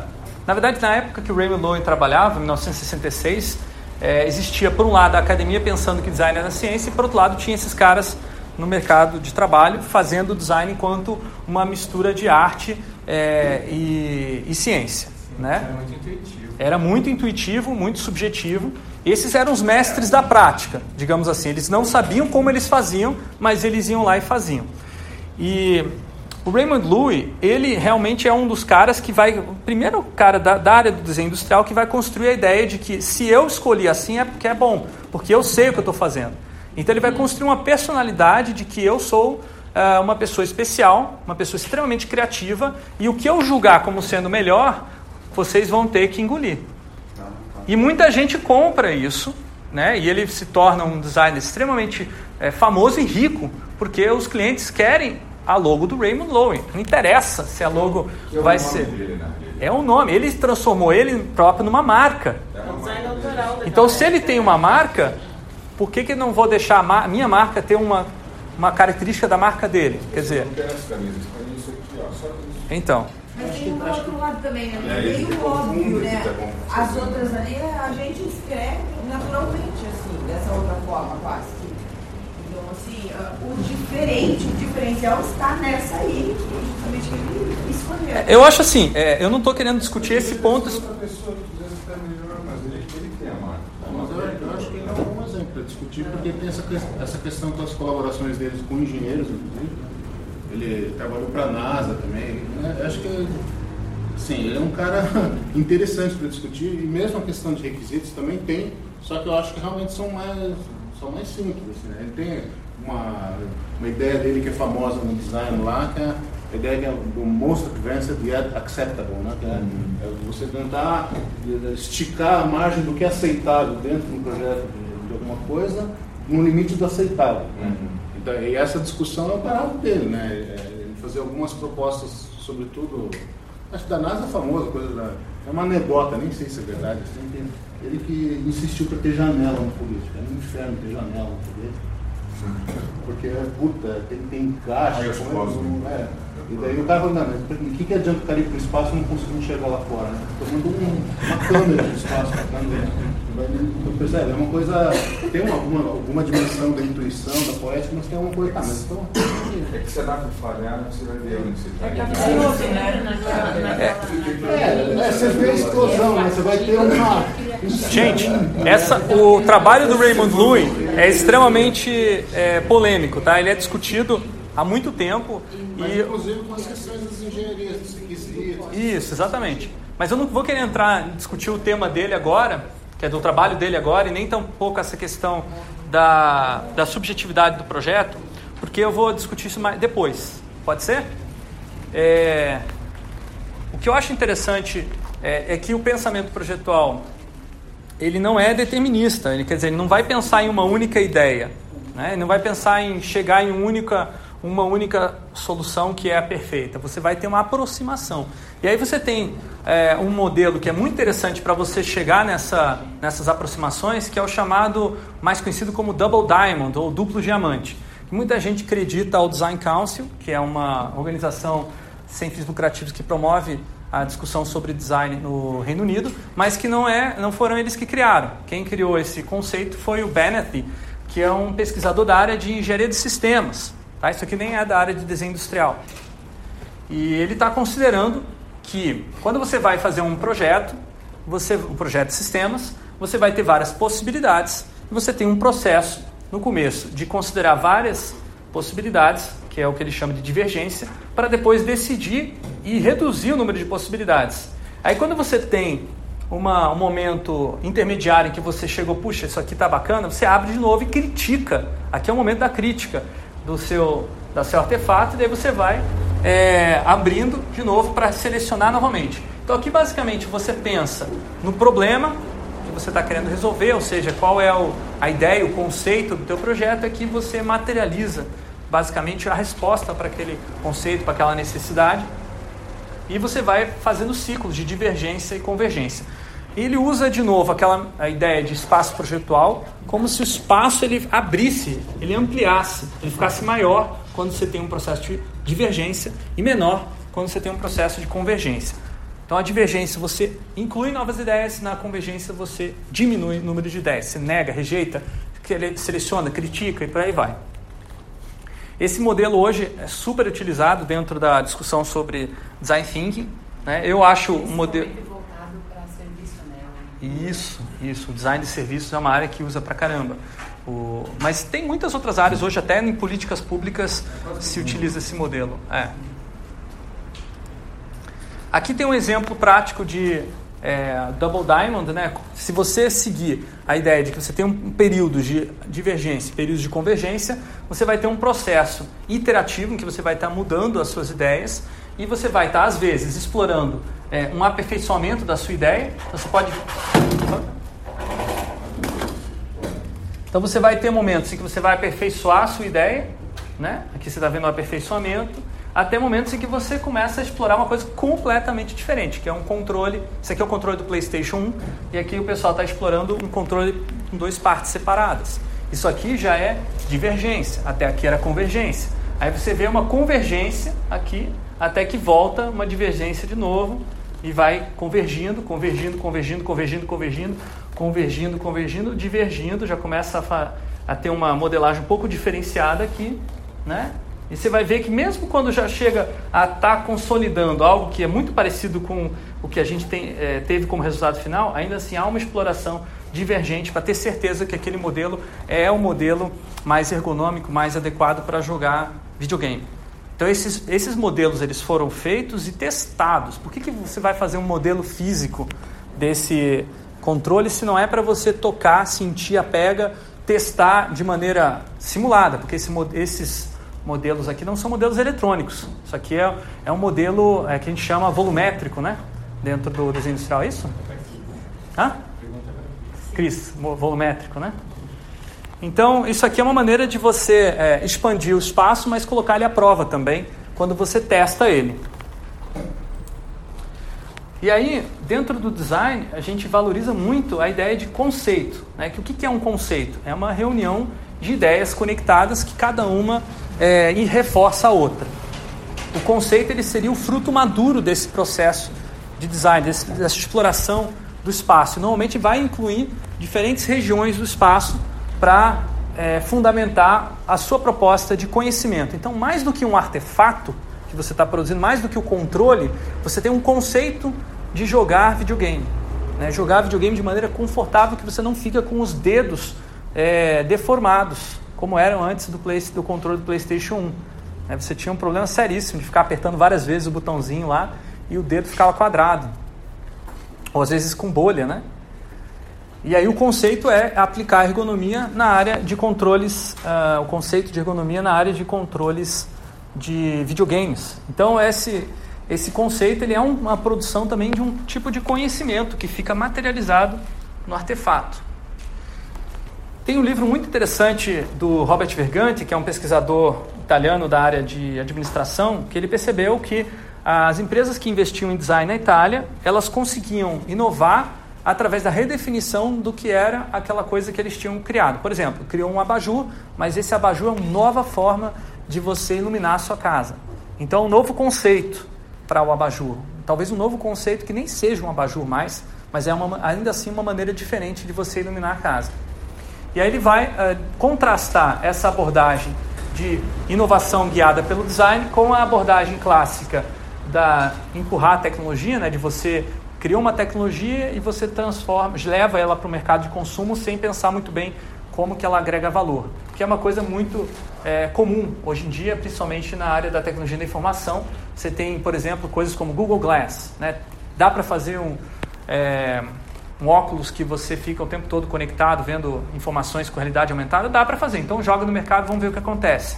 Isso é technology push. Você está empurrando a tecnologia no mercado para ver se o mercado compra. Se não compra, que foi o que aconteceu, você tira aquela tecnologia do mercado. Muito dispendioso né, esse tipo de modelo de inovação. Aqui você tem um outro modelo que é mais comum, na verdade, que é o market pool. As pessoas estão é, precisando, é, já estão demandando, já tem um que chama de demanda recolhida por aquele tipo de artefato. Ah, então você vai dar o que as pessoas estão querendo. Se você não sabe, você vai pesquisar. Então aqui é a maneira como é, se inova na maior parte dos casos hoje em dia. O design driven, né, a guiada pelo design, você vai buscar alguma coisa que tem uh, promove uma mudança radical, experimentando novas tecnologias, mas que também seja radical em termos de significados, que seja cutting edge, que traga uma nova interpretação sobre aquilo que você está propondo. Então ele vai ter uma série de considerações sobre esse assunto, que eu não vou entrar em detalhes também, porque é um assunto por si só de pesquisa, também inovação pelo design. É normalmente o design fica focado no dois, né? Exatamente. Isso é muito curioso, muito curioso, é bem, bem colocado. A maior parte do design thinking foca em você atender uma demanda, uma necessidade, né? Isso, as dores. Porém, a, o design, enquanto é, disciplina e prática profissional, se diferenciou por trazer propostas, muitas vezes que são conceituais, a partir daí sim da subjetividade do designer. Então, uh, nesse livro ele vai mostrar como designers como Raymond Loewy, que a gente viu ali atrás, quando ele chega e fala é, isso aqui é inovador, ele está dando significado. E as pessoas, se elas aceitarem esse significado, vai ficar, vai ser inovador e vai dar certo. É claro que hoje em dia nós vivemos uma sociedade menos autoritária do que naquela época, talvez, em alguns aspectos, em algumas culturas, né? Em que esse tipo de coisa não funciona mais tão simples assim. Tá? Por exemplo, a Apple. A Apple é uma empresa que construiu, começou a, a o posicionamento deles de mercado dessa maneira, do tipo, é, se a gente fala que é legal, que é bacana, que é cool, vocês vão ter que engolir. E hoje em dia a Apple tem várias concorrentes que estão, é, digamos assim, sendo é, valorizados por ouvir os consumidores, daí, fazendo mais. Quer dizer, a Apple tem um design driven, com certeza. A Apple não acha que trabalha mais hoje em dia com status, né? Ela trabalha com outra, outra necessidade dos clientes. Ela não é uma necessidade tecnológica pura, porque é uma necessidade de significado, né? É, significado. E aí por isso que eu classifico como design driven. Mas existem outras empresas hoje que são valorizadas pelo seu design, como, com certeza, como, como exemplo, a Microsoft, por exemplo, conseguiu criar um espaço e se recuperar também, porque ela era muito criticada por não investir em design, é, com o Market Pool. Mas eu vou comentar esses, detalhes, esses exemplos mais para frente. Eu queria trazer um exemplo clássico, que inclusive está no livro do, do Robert Bergante, que é, já falaram do Stark aí, né? É, o Philip Stark, cara, esse cara, não vão, não me discutam, por favor, a vida do Philip Stark. Esse cara aqui é o Aldo Borogodó, ele é o demônio, basicamente, do design. Mas ele criou um negócio chamado Juice Salif, que muita gente discute se é design ou não é design. Eu acho muito interessante porque é, ele está nessa fronteira entre o que é arte, o que é design, o que é ciência, o que é, o que não é. E basicamente é uma proposta de um espremedor de frutas, é, especialmente cítricas, né, que tem um formato extremamente oposto do que você imagina né, e que tem uma usabilidade terrível. Então, se você vai espremer, é, você vai sujar toda a sua mesa, né, aqui vai ficar tudo molhado em volta. Né, vai, pode quebrar o copo. Tem copo que não cabe, é muito comum o copo não caber embaixo, mas é, muita gente compra esse espremedor, é né, um sucesso de vendas absurdo, porque as pessoas não querem objetos só para usar, elas querem também para conversar, para olhar, para ver, para pensar, refletir e para, digamos assim, é, mostrar que elas pensam diferente. Então tem um livro chamado Design Emocional que tem esse, é, esse objeto na capa justamente para mostrar que ah, muitas vezes ah, o subjetivo também é um papel importantíssimo dentro, do, dentro da, da maneira como as pessoas pensam e refletem sobre a vida delas. Então, isso aqui, diga. Desculpa, se eu comentar isso, parece a Apple. Sim, com certeza. Acho que é um dos produtos que inspira os designers da Apple. Agora aqui, isso aqui é uma... Muita gente discute o Juice Salif, mas pouca gente discute o processo de criação do, do Juice Salif. Né? O pessoal discute a forma, a função, mas eu acho muito interessante, mais interessante ainda a história, como que ele criou esse objeto. Claro que a gente não tem certeza se foi assim mesmo, mas a maneira como ele descreve é o seguinte: eu estava num restaurante na Itália é, comendo frutos do mar e aí me trouxeram uma bandeja de algum frutos do eu não me lembro o nome e aí eu senti vontade de colocar um limãozinho e aí eu pedi, por favor, vocês podem me trazer um limãozinho? Me trouxeram um limão cortadinho para eu espremer com a minha mão. E aí eu espremi em cima, fiquei com a mão toda fedida, mal cheirosa e estava gostoso, mas eu senti que eu podia fazer melhor do que aquilo. Então, neste momento, eu tirei meu prato, joguei para o lado, peguei o, o descanso de papel que tinha do, do, né, da, do restaurante e comecei a rabiscar ali mesmo o que viria a ser o Juice Salif. Então aqui você come, ele começa a pensar como que eu posso da maneira mais simples, olha só a ideia, é o requisito que ele define, maneira mais simples, mais fácil de você é, espremer um limão. Ele começou da maneira mais simples, mas olha como ele terminou, né? Ele começa a explorar formas muito fora do comum, né? Ele começa a explorar coisas que não se parecem. Aqui você está vendo, isso aqui é o espremedor que você compra ali na, na esquina, com menos de 1,99, né? De plástico, fabricado em massa, seguindo todos os padrões. Mas e se o espremedor for assim? E aí que ele começa a, digamos assim, explorar aquilo que é o, o horizonte do possível, né, do espaço projetual. O que, que é impossível. E ele fala, não, é possível, dá para fazer é, e vai funcionar. Né? Então... Não, não atendeu o requisito inicial porque na verdade ele redefiniu o requisito. Quando ele percebeu que existia uma solução que era completamente diferente do problema, o espaço projetual se modificou. Lembra que eu falei no momento aqui que cada movimento que você faz no espaço projetual ele se modifica? Então aqui ele está explorando áreas, regiões do espaço projetual que uh, ninguém mais tinha explorado na humanidade, digamos assim. Até hoje ninguém tinha pensado que um espremedor poderia ter a forma similar de uma aranha. E ao momento que ele faz isso, ele não só redefine o espaço projetual de espremedores, como ele redefine também o espaço projetual do design de produtos. E aí começa a inaugurar uma, uma nova fase, que muita gente chama de Form Follows Emotion, né? Você projetar para emoção, né? Tem toda uma linha de design emocional aí que vai produzir coisas que vai influenciar também muito o projeto industrial da Apple. Ela trabalha muito com essa, com essa linha também. Mas ele não vai ter que. Ele não vai ter que voltar para o problema inicial em algum momento. Digo, se a gente. Principalmente se a gente está pensando na questão do, do consumidor ou do usuário, de certa forma.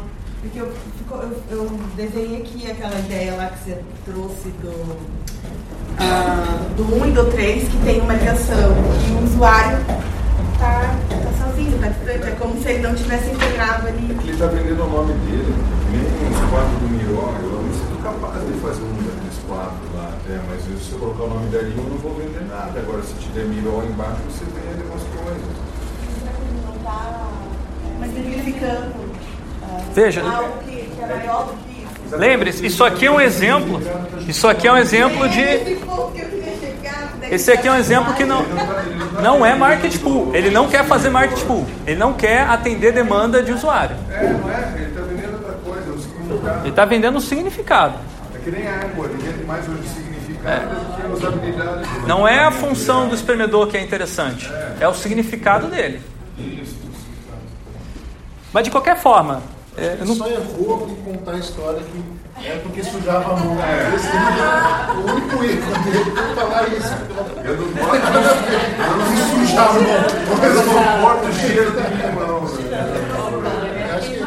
Podia ter feito um uma nova versão é, dessa história aí, porque Bom, pessoal, é, são temas muito interessantes de ser discutidos, mas eu, eu queria mostrar para vocês esses exemplos apenas para perceber que existem conhecimentos que estão materializados dentro dos artefatos e são conhecimentos sobre coisas que ainda não existem. Quando ele vai criar aquele aquele eh, espremedor, ele está lidando com uma região, como eu falei, do espaço projetual que não foi explorada ainda.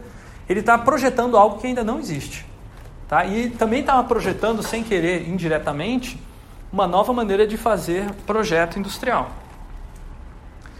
Bom, eh, eu tenho trabalhado na- nas minhas disciplinas eh, de, do design aqui no Dadin, né, com essa perspectiva de que a gente projeta algo que a gente não sabe.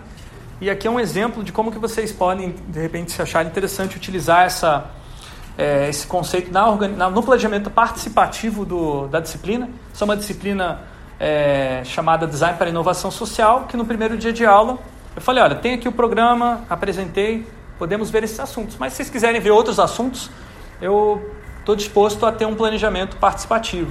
Então a gente se reuniu na- nessa parede e a gente eh, criou com a turma que assuntos, que temas relativos ao tema da disciplina, né? que é Design para Inovação Social. O que, que os alunos já sabiam, o que, que eles sabiam que não sabiam, o que, que eles não sabiam que sabiam e o que, que não sabiam que não sabiam. E a cada final de aula a gente atualizava esse quadro e a gente guiava a próxima aula com base nesse quadro, que é chamado Matriz de Hansfeld. A história é muito curiosa, né? É, isso aqui é uma, é, uma é uma brincadeira que, na verdade, virou realidade. O Donald Rumsfeld era o secretário de Defesa dos Estados Unidos na época da Guerra do Iraque, do século 21. Então, os Estados Unidos estava indo para o Iraque para ver se tinha tal das armas químicas, né? Foi essa a justificativa. E aí os jornalistas perguntaram, mas vocês têm certeza que tem armas químicas lá? Não, a gente não sabe se tem armas químicas. Mas tem coisas que a gente não sabe que não sabe. Né? Por isso que a gente tem que ir lá ver. Os unknowns unknowns. E muita gente achou que ficou tirando sarro dele, mas teve gente que levou a sério. Existe na gestão do conhecimento esse diagrama da chamada matriz de Hansfeld, que é bastante utilizado para você pensar que existem conhecimentos que ainda não é, estão acessados, não estão disponíveis, mas que você pode vir a descobrir eles. Né? Que é, são, a- a- digamos assim, a dimensão da incerteza do conhecimento. Então, dentro dessa disciplina, a gente usou essa matriz para pautar, digamos assim, a investigação dos alunos. Outra coisa interessante também é que quando alguém dizia que sabia alguma coisa, então você vai dar a próxima aula. Então, muito interessante essa troca de conhecimento, né? Porque muitas vezes os alunos que têm experiências diversas de vida, às vezes têm um conhecimento bem específico, e aí quando eles percebem que o professor não é só a única fonte de conhecimento, para eles é liberador, né?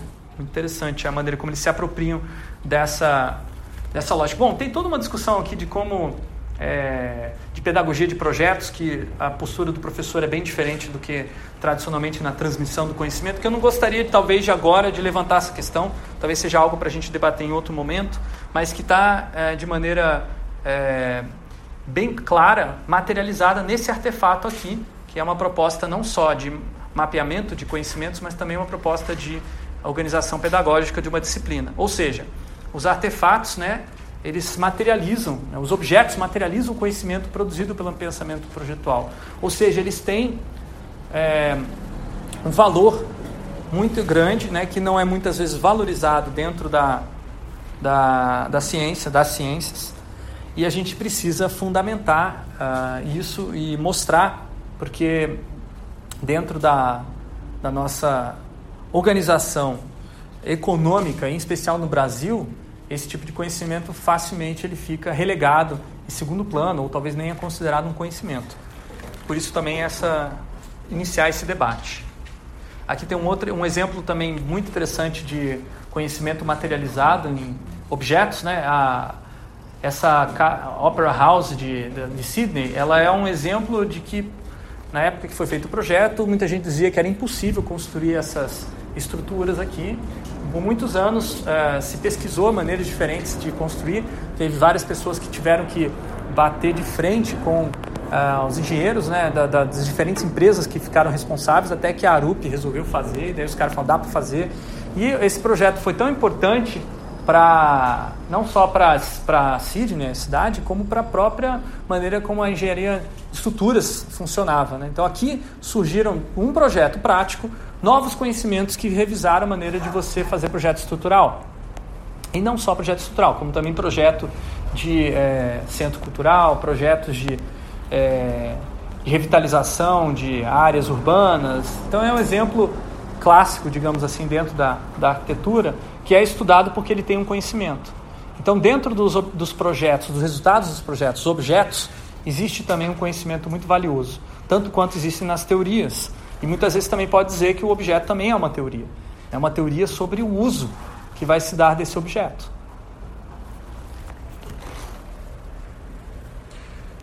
Ok, até aqui. Alguma questão? Então vamos passar justamente para ver o caso da Universidade de Stanford, da IDEO, que são os grandes propaladores da, do, do, tal do design thinking hoje em dia. E, uh, obviamente, que eu vou apresentar isso de uma perspectiva bastante crítica. Tá? A IDEO é uma empresa que uh, inova a partir dos anos 80, 90, mais dos anos 90, né, que eles se consolidam, com a abordagem de ateliê multidisciplinar. Anteriormente, né, você tinha os ateliês dentro das, das escolas com várias disciplinas, mas cada ateliê era de um professor, de uma disciplina. Raramente você tinha no mesmo ateliê estudantes de diferentes disciplinas trabalhando junto no, no mesmo projeto, ou seja, trazendo diferentes perspectivas. A IDO ela inova porque ela traz também é, profissionais de disciplinas que não são de projeto, como por exemplo biólogos, antropólogos, psicólogos, começam a fazer parte desses ateliês de projeto.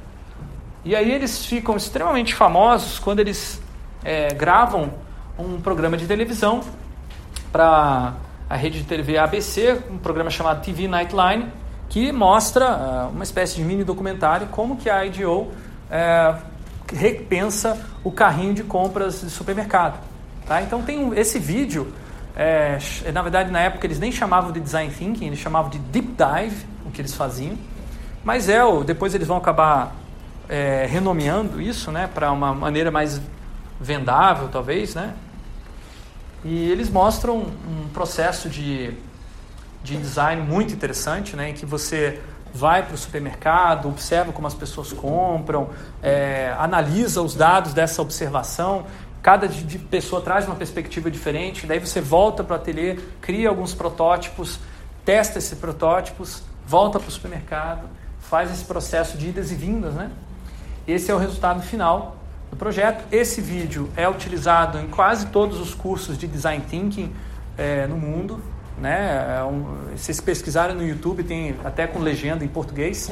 Eu não vou passar justamente porque a ideia é ter uma perspectiva crítica e não apologética. Mas é um material muito interessante e relevante ainda hoje. O que poucas pessoas discutem é o contexto. Por que, que a IDEO começou a investir nisso? Porque a partir dos anos 90, a industrialização chinesa coloca uma pressão muito forte sobre a indústria é, estadunidense e a IDEO, como uma empresa que tinha os principais clientes lá naquele país, começa a perder clientes. Né? As empresas começam a fabricar na China, né? ou então elas fecham as portas às indústrias. E aí a IDEO começa a se reposicionar gradualmente como uma empresa que projeta serviços.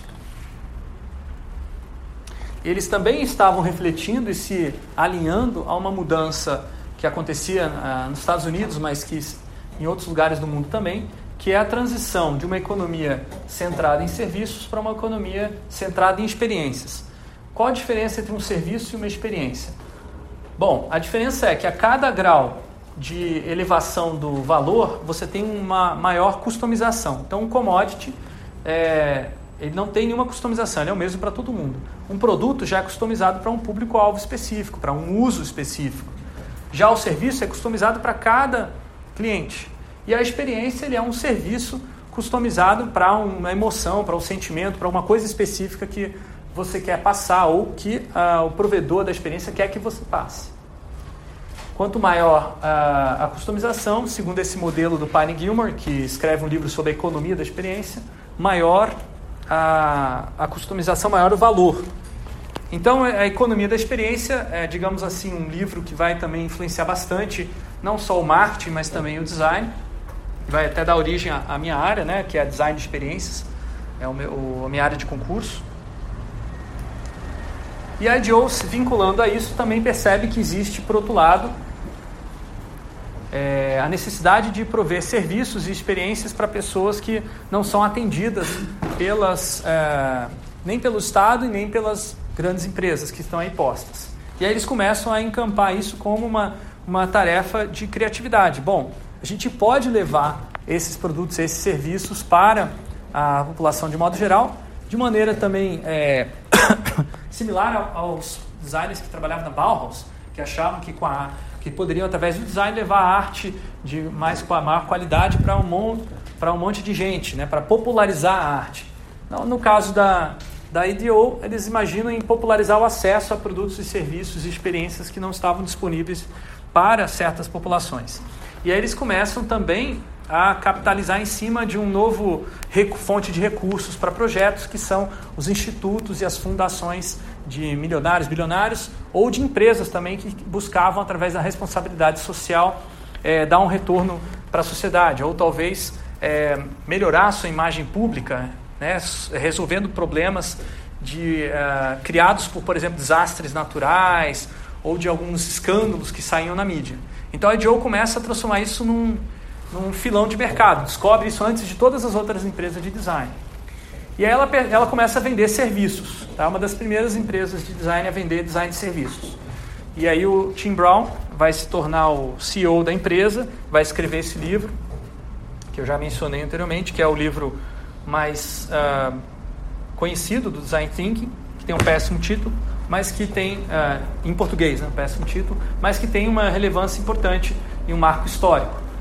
E aí essas imagens que vocês estão vendo aí de pessoas trabalhando com tecnologias digitais e post-its começam a se espalhar por essa, graças ao livro dele, mas também ao kit, o Human Centered Design Toolkit, que é um, um livro e também uma série de é, vídeos e sites que eles é, desenvolvem e disponibilizam gratuitamente através de uma é, organização sem fins lucrativos, que é a IDO.org, o braço que eles criaram para atender justamente projetos com esse viés social. No começo a IDO fazia isso é, dentro da IDO como um todo, quando começou a crescer muito a demanda de projetos, eles acabaram separando como IDO.org e aí eles vão investir muito nessa disseminação de conhecimentos. Dentro do curso do, de, é, de design aqui da, da DIN, a gente utiliza bastante esse toolkit, que é uma maneira rápida de, dos estudantes perceberem como ir a campo, como estudar uma demanda, uma necessidade, transformar isso numa proposta de projeto para aqueles usuários. É, bom, a IDEO faz muito sucesso, muitas pessoas se interessam pela é, proposta de design thinking deles. E aí o Rasso Platner, que é um CEO da SAP, que é uma grande empresa da área de tecnologia de informação, conhece o David Kelly, que é um professor da Stanford, mas também um dos fundadores da IDEO. E ao conhecer o David Kelly, ele uh, conhece o Design Thinking, se interessa pra caramba e fala, puxa vida, eu quero que trazer isso para minha empresa e para a SAP, né, quero que você treine. E aí o David Kelly fala, por que a gente não monta uma, uma escola de Design Thinking dentro da Stanford? A Stanford abre as portas e eles fundam a D-School, né, lá dentro da, da Stanford. E depois eles vão fundar também o Hasso-Plattner Institute na Potsdam University, na, na Alemanha. Pouquíssimo conhecido aqui no Brasil. Mas é, um, é equivalente a D-School. Existe também um lugar assim na Alemanha, que inclusive até alguns anos atrás oferecia cursos gratuitos. Muito interessante a, a abordagem deles. Mas a D-School fica mais conhecida é, também até por esse tipo de é, imagem, né? O David Kelly disse que na, nesse encontro com o Hasso Plattner, ele estava conversando, ele estava dando ideia, vamos criar uma escola, vamos, daí ele puxou um guardanapo e rabiscou na hora ali o projeto. Sem nenhum erro. Né? É, sem nenhum erro. É.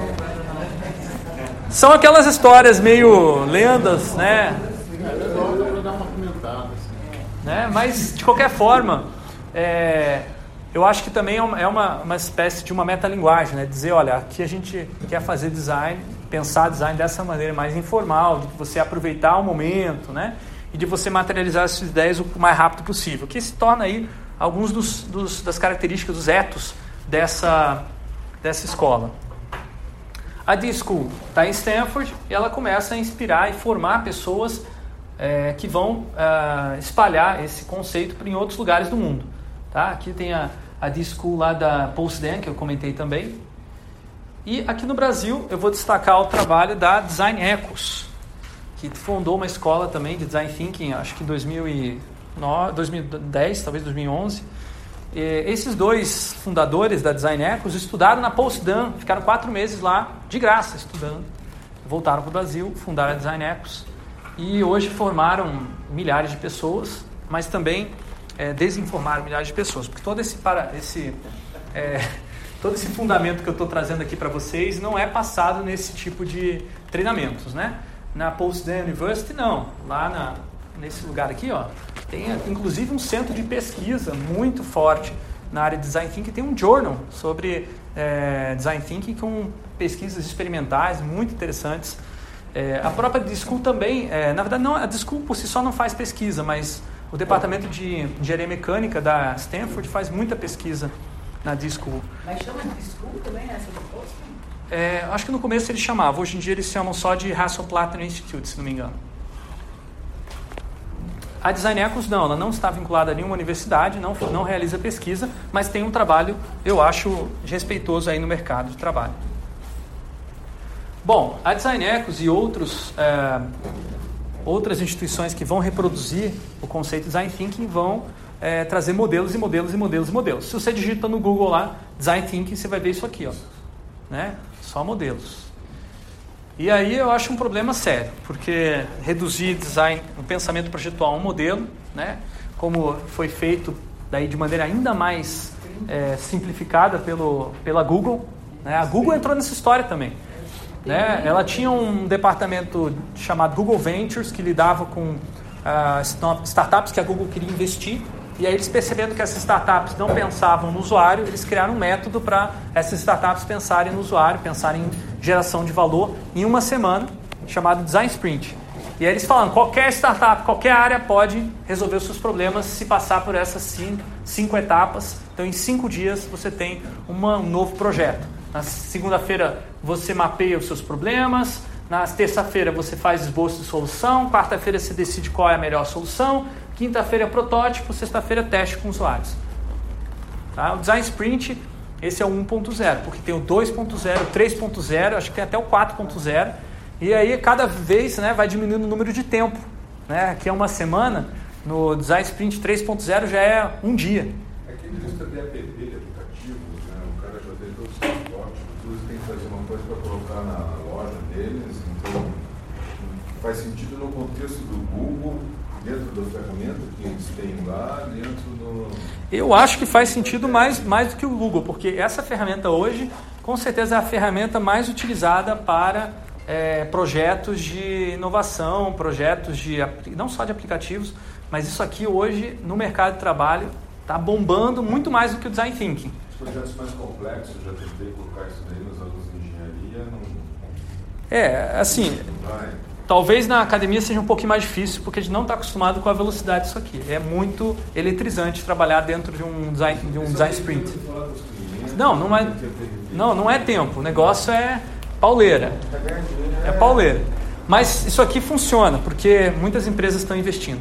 Isso aqui é, na verdade, uma resposta e um diálogo entre ah, o design thinking e as metodologias de desenvolvimento ágil que se tornaram extremamente eh, relevantes e atuais dentro da área da, da tecnologia da informação, eh, encaixando dentro do que muita gente chama de Scrum, né?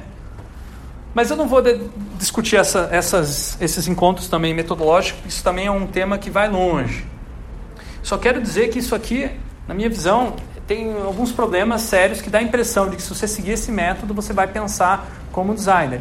Mesmo que seja por algumas poucas horas, né? E que você vai realmente conseguir uma boa solução para aquele teu problema.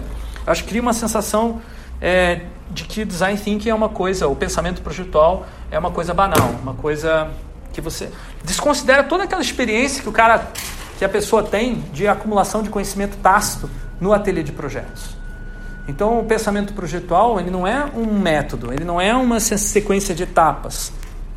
Ele é um conhecimento tácito. De, isso do ponto de vista da academia, do ponto de vista da pesquisa sobre o assunto. Isso já vi, nesse caso, só esse daí, já vi casos dando espíritos onde pessoas não conhecem nem a área onde eles vão fazer o produto. Aí os caras têm que falar com o especialista, daí o cara quer que o especialista entenda o problema dele na hora, quer fazer, por exemplo, se fosse assim, meus alunos de mestrado, do doutorado, jogava lá, faça em cinco dias, já, já sai com o tema do mestrado, do doutorado. Entende? Pode até, pode até sair com o tema, mas a questão é um bom tema. É, para PP funciona, daí você faz milhões, faz na teoria da força bruta, aquele que sem querer na, na teoria darwiniana sobreviveu, tem sucesso e induz milhões de outras pessoas a morrerem fazendo isso. É, a indústria de app é uma indústria que está naquela fase lá do. Lembra que eu discuti inovação quantitativa e qualitativa? A indústria app está em inovação quantitativa. Ah, hoje tem na App Store, só para ter uma ideia, 5 bilhões de aplicativos. Tem quase um aplicativo por cada pessoa no mundo, praticamente. É, é muito saturado, né? E aí você tem essa lógica, tá, se é saturado, então vamos colocar o mais rápido possível o aplicativo no mercado, mas é, aí já é- entra no technology push. Já não é mais um market pool do tipo eu vou tentar entender bem uma demanda, entender bem uma necessidade para fazer um projeto. Um nem outro. Né? Porque aqui você no, no, no design sprint você não tem o né? você não tem mais nem aquele empatia, aquele tempo de empatia que tinha no, no modelo da D-School, né? Não tem pesquisa. Não tem pesquisa. Você, quer dizer, tem, tem. Eles falam de uma pesquisa rápida de você pegar o telefone, conversar com meia dúzia de pessoas, É, mas Você dizer para os teus alunos que o Google é pesquisa. Isso. É, desk research. é um buscador de no informação. né? Pesquisa de né? É. Enfim, é muito limitado esse, esse modelo aqui, né? Mas é, ele deriva e ele, é, ele também é uma prática respeitável e está relacionada ao pensamento projetual lá da, da D-School e da IDEO. Os, os caras da Google, eles mencionam, inclusive, falam que eles tentaram simplificar o máximo possível o design thinking da californiano para que ele fosse reproduzível em larga escala. Enfim, eu quero, eu, eu acho que é um, não sou assim um contra o design sprint, né, porque eu também utilizo, eu acho que tem momentos interessantes, mas por outro lado também não acho que resolve e nem deve ser colocado como sendo tudo do design thinking. Para você fazer uma rotina sofisticada, você leva dois meses. Eu trabalhei em projetos na Zinho, nossa, eu tinha projeto de cinco anos. Sim. Aí você fala ali que o cara vai conseguir fazer o negócio em uma semana, não tem. Bom, eu vou, vou falar agora um pouquinho sobre a, a, especificamente uma análise dos princípios, das práticas, dos mindsets ou mentalidades e das técnicas que são utilizadas dentro da D-School e da IDO. Esse é um framework muito interessante que foi criado lá na, na D-School de, de é, publicado num artigo numa, num journal de, de alto impacto. Então é um, é, uma, é um framework bem bem interessante para você olhar uh, o design thinking pela, por três, três níveis, né? Um nível mais abstrato dos princípios, um nível intermediário das práticas, mentalidades e um nível bem concreto das técnicas. A maior parte das pessoas quando discute design thinking vai discutir só do ponto de vista de técnica. Então, o que eu estou querendo mostrar aqui é que não adianta a gente só discutir processo, né? Um, dois, três, quatro, como discute, como é apresentado tal do design thinking da, do design sprint, melhor dizendo. Você tem que olhar para as práticas, mentalidades e também para princípios, que são fatores culturais e muitas vezes não estão nem é, escritos em lugar nenhum. Então vamos aos princípios, alguns deles, né? Da, da, da IDEO, por exemplo, o Tim Brown nesse livro, da, nesse livro aqui, ele vai mencionar que o trabalho do projeto, do design, o desafio é, é gerar inovação através da articulação de qualidades conflitantes. É, ele está mostrando um exemplo aqui, tá? Quando eu ve, olho para esse exemplo, eu vejo uma série de qualidades que para os projetos que eles lidam são interessantes, mas que em outros projetos são outras qualidades. Então, o Lufgren, que é um, é um pesquisador da área da, do design de interação, vai é, estabelecer uma teoria sobre isso aqui que envolva outras qualidades, não só essas três qualidades aqui. Porque o, Tim Brown ele não é um teórico, né? ele está falando da ponto de vista da prática dele. Na prática da IDEO, eles têm que articular desejabilidade, viabilidade e a. Peraí. A tradução em português acho que é um pouquinho complicado, né? Porque viabilidade. Feasibility, na verdade, traduz como viabilidade, e eu acho que eles traduzem viability como utilidade. Mas aí já não lembro mais, teria que olhar. Enfim, vou usar o inglês então. Desirability, viability e feasibility. São, cada uma dessas, dessas qualidades, se você for priorizar, vai puxar o projeto para um lado. Mas você tem que manter as três juntas para você ter inovação. E a, em outros projetos, você vai ter outras qualidades mais importantes. Aí eu lembro também do, eu comentei do Vitruvius, né, dos 10 livros lá de arquitetura dele. Ele já falava de três qualidades que tinham que ser, é, tinham que ser ah, ah, articuladas eu não me lembro o latim, mas é algo como utilidade, firmeza e beleza? Arquitetos presentes, é isso? É utilidade. Isso, é isso, né? A tradução pode ser essa, né? Ele já falava dois mil anos atrás que tinha que ah, articular essas, essas qualidades e que isso era, difícil de fazer. Mas você não podia pegar só um lado, só vou só focar é, na utilidade, vou só focar na beleza, ou vou só focar na firmeza, na estrutura você tinha que considerar todos os aspectos. Isso eu acho que é, um, é uma das dificuldades maiores da profissão, desafios e das partes mais interessantes também.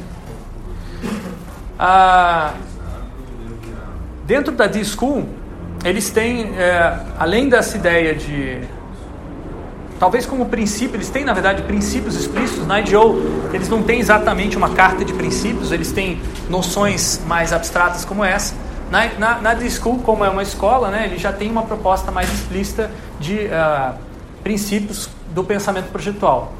Então, fo foco em valores humanos, ao invés de valores econômicos ou é, sei lá o que, que não é humano. Também acho difícil pensar um valor que não seja humano. É, mostrar as coisas, é, ao invés de você ficar falando sobre as coisas, então fazer, botar, mostrar para as pessoas entenderem melhor o que você quer dizer é, abraçar a experimentação, ter uma mentalidade aberta para incertezas, é, ter consciência do seu processo, onde você está e onde você quer chegar, é, você criar coisas que são claras, que as pessoas conseguem perceber o que você está fazendo e entender a, a, sua, a sua arte, né, a sua produção. É, radical, é, colaboração radical, ou seja, colaborar com o máximo possível de pessoas diferentes e ter um, sempre um viés para a ação, ou seja, sempre tentar fazer algo, produzir algo e não só ficar, entre aspas, teorizando. É o que está por trás desse princípio. Enfim, eu acho que esses princípios aqui não são princípios muito bem pensados, na minha visão. Eles não, não têm uma não tem uma tentativa de, de sistemática de entender o design thinking ou o pensamento projetual lá. Eu, se eu fosse escrever os princípios de como que eles operam, eu escreveria outros princípios, mas eu estou aqui reproduzindo o discurso até para a gente pensar de maneira mais crítica a respeito deles. Existem outras pessoas que escreveram outros princípios, até para a própria Discool, pessoas dentro da Discool. Então, existe até uma controvérsia interna lá sobre isso. Mas eu acho importante também mencionar que muita gente não estuda isso aqui. As pessoas, quando falam da D-School vão falar uh, de modelos. Bom, eu vou mostrar daqui a pouco. Modelos, eu mostrei né, anteriormente alguns modelos, né? Uh, meu computador parou. Então vou, vou ah, tá meio devagar aqui. Peraí. Aí, pronto. Agora a gente vai entrar no segundo nível de práticas e depois a gente vai ver mentalidades. Ou melhor, vamos ver primeiro mentalidades, que é mais abstrata, eu diria, que práticas. É, a School, e agora vem uma coisa bem interessante para nós daqui na universidade, como que eles se construíram institucionalmente dentro da, dentro da Stanford. É, bom, os fundadores perceberam que se eles fossem criar uma escola é, com a conformação institucional de, uma, de um departamento, eles provavelmente seriam criticados, é, eles iriam ter dificuldade para conseguir promover a colaboração interdisciplinar, porque ninguém ia querer colocar azeitona na empada de outro departamento. Então eles resolveram criar uma escola que não ofertava nenhum diploma, nenhum, não ofertava nenhum curso oficial da universidade, não tinha um master degree, não tinha um bachelor em design. Eles só ofereciam disciplinas que eram para ser eletivas, optativas para os outros cursos. E aí, com essa estratégia, eles conseguiram atrair pessoas da educação que vinham, faziam uma disciplina lá, junto com alguém das ciências sociais, junto com alguém de negócio, junto com alguém da, da medicina. E então a School era uma espécie de ponto de encontro entre as diferentes disciplinas. Esse provavelmente foi a estratégia mais acertada da, da, da D-School e que gerou tantas inovações e projetos interessantes a partir desses encontros várias outras, é, várias universidades que reproduzem o modelo tentam criar esse tipo de, de escola no contexto daí já um outro tipo de iniciativa, que é a iniciativa de empreendedorismo, dentro de agências de inovação ou uh, aceleradoras startups. Eu tive a oportunidade de, de, participar da renovação da Hot Milk, que é a aceleradora de startups da PUC. Também é um projeto similar a esse, também inspirado na D-School mas que acaba perdendo um pouco disso aqui, desse, dessa estratégia. Que essa estratégia não está fechando, digamos assim, a colaboração no proposta de gerar uma startup. Porque quando você já fecha e fala tem que ser uma startup, você já está reduzindo muito as possibilidades de colaboração. A Stanford, vale dizer, ela tem outra coisa para trabalhar com startups. Além da do School, tem outra, outra hum, aceleradora de startups. Inclusive, ela está dentro do um ecossistema que tem várias aceleradoras de startups fora da universidade e ela também tem outros makerspaces também. Uma, a Disco não é um makerspace, o único makerspace da Stanford. Stanford tem 17 makerspaces. Então, o que tem de interessante na Disco é um espaço para colaboração multidisciplinar. Mas eles também têm esse foco, assim como os makerspaces, de aprender fazendo, de fazer, fazer fazendo, como o pessoal da ESD fala, né?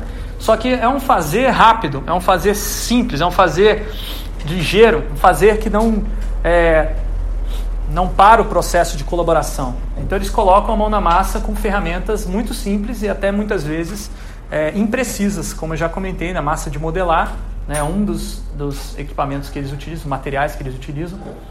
Quando eu vi essa foto, né, descobri que eles tinham esses é, carrinhos né, portáteis com os materiais. Na hora eu já montei o meu, tem um aqui no armário da, da UTFPR, é um pouquinho menor do que esse, levo para tudo quanto é canto.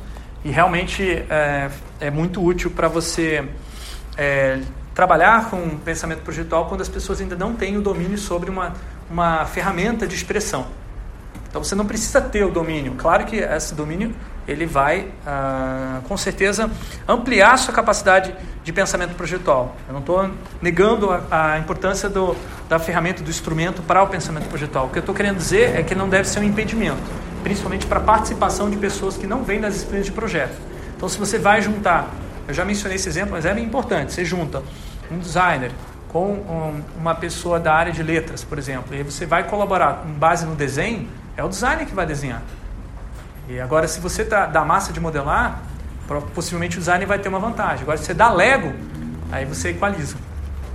Né? Às vezes, ou se você dá texto, daí o pessoal, por outro lado, né? se dá texto, colaborar no texto, o pessoal da letras vai detonar o pessoal do design.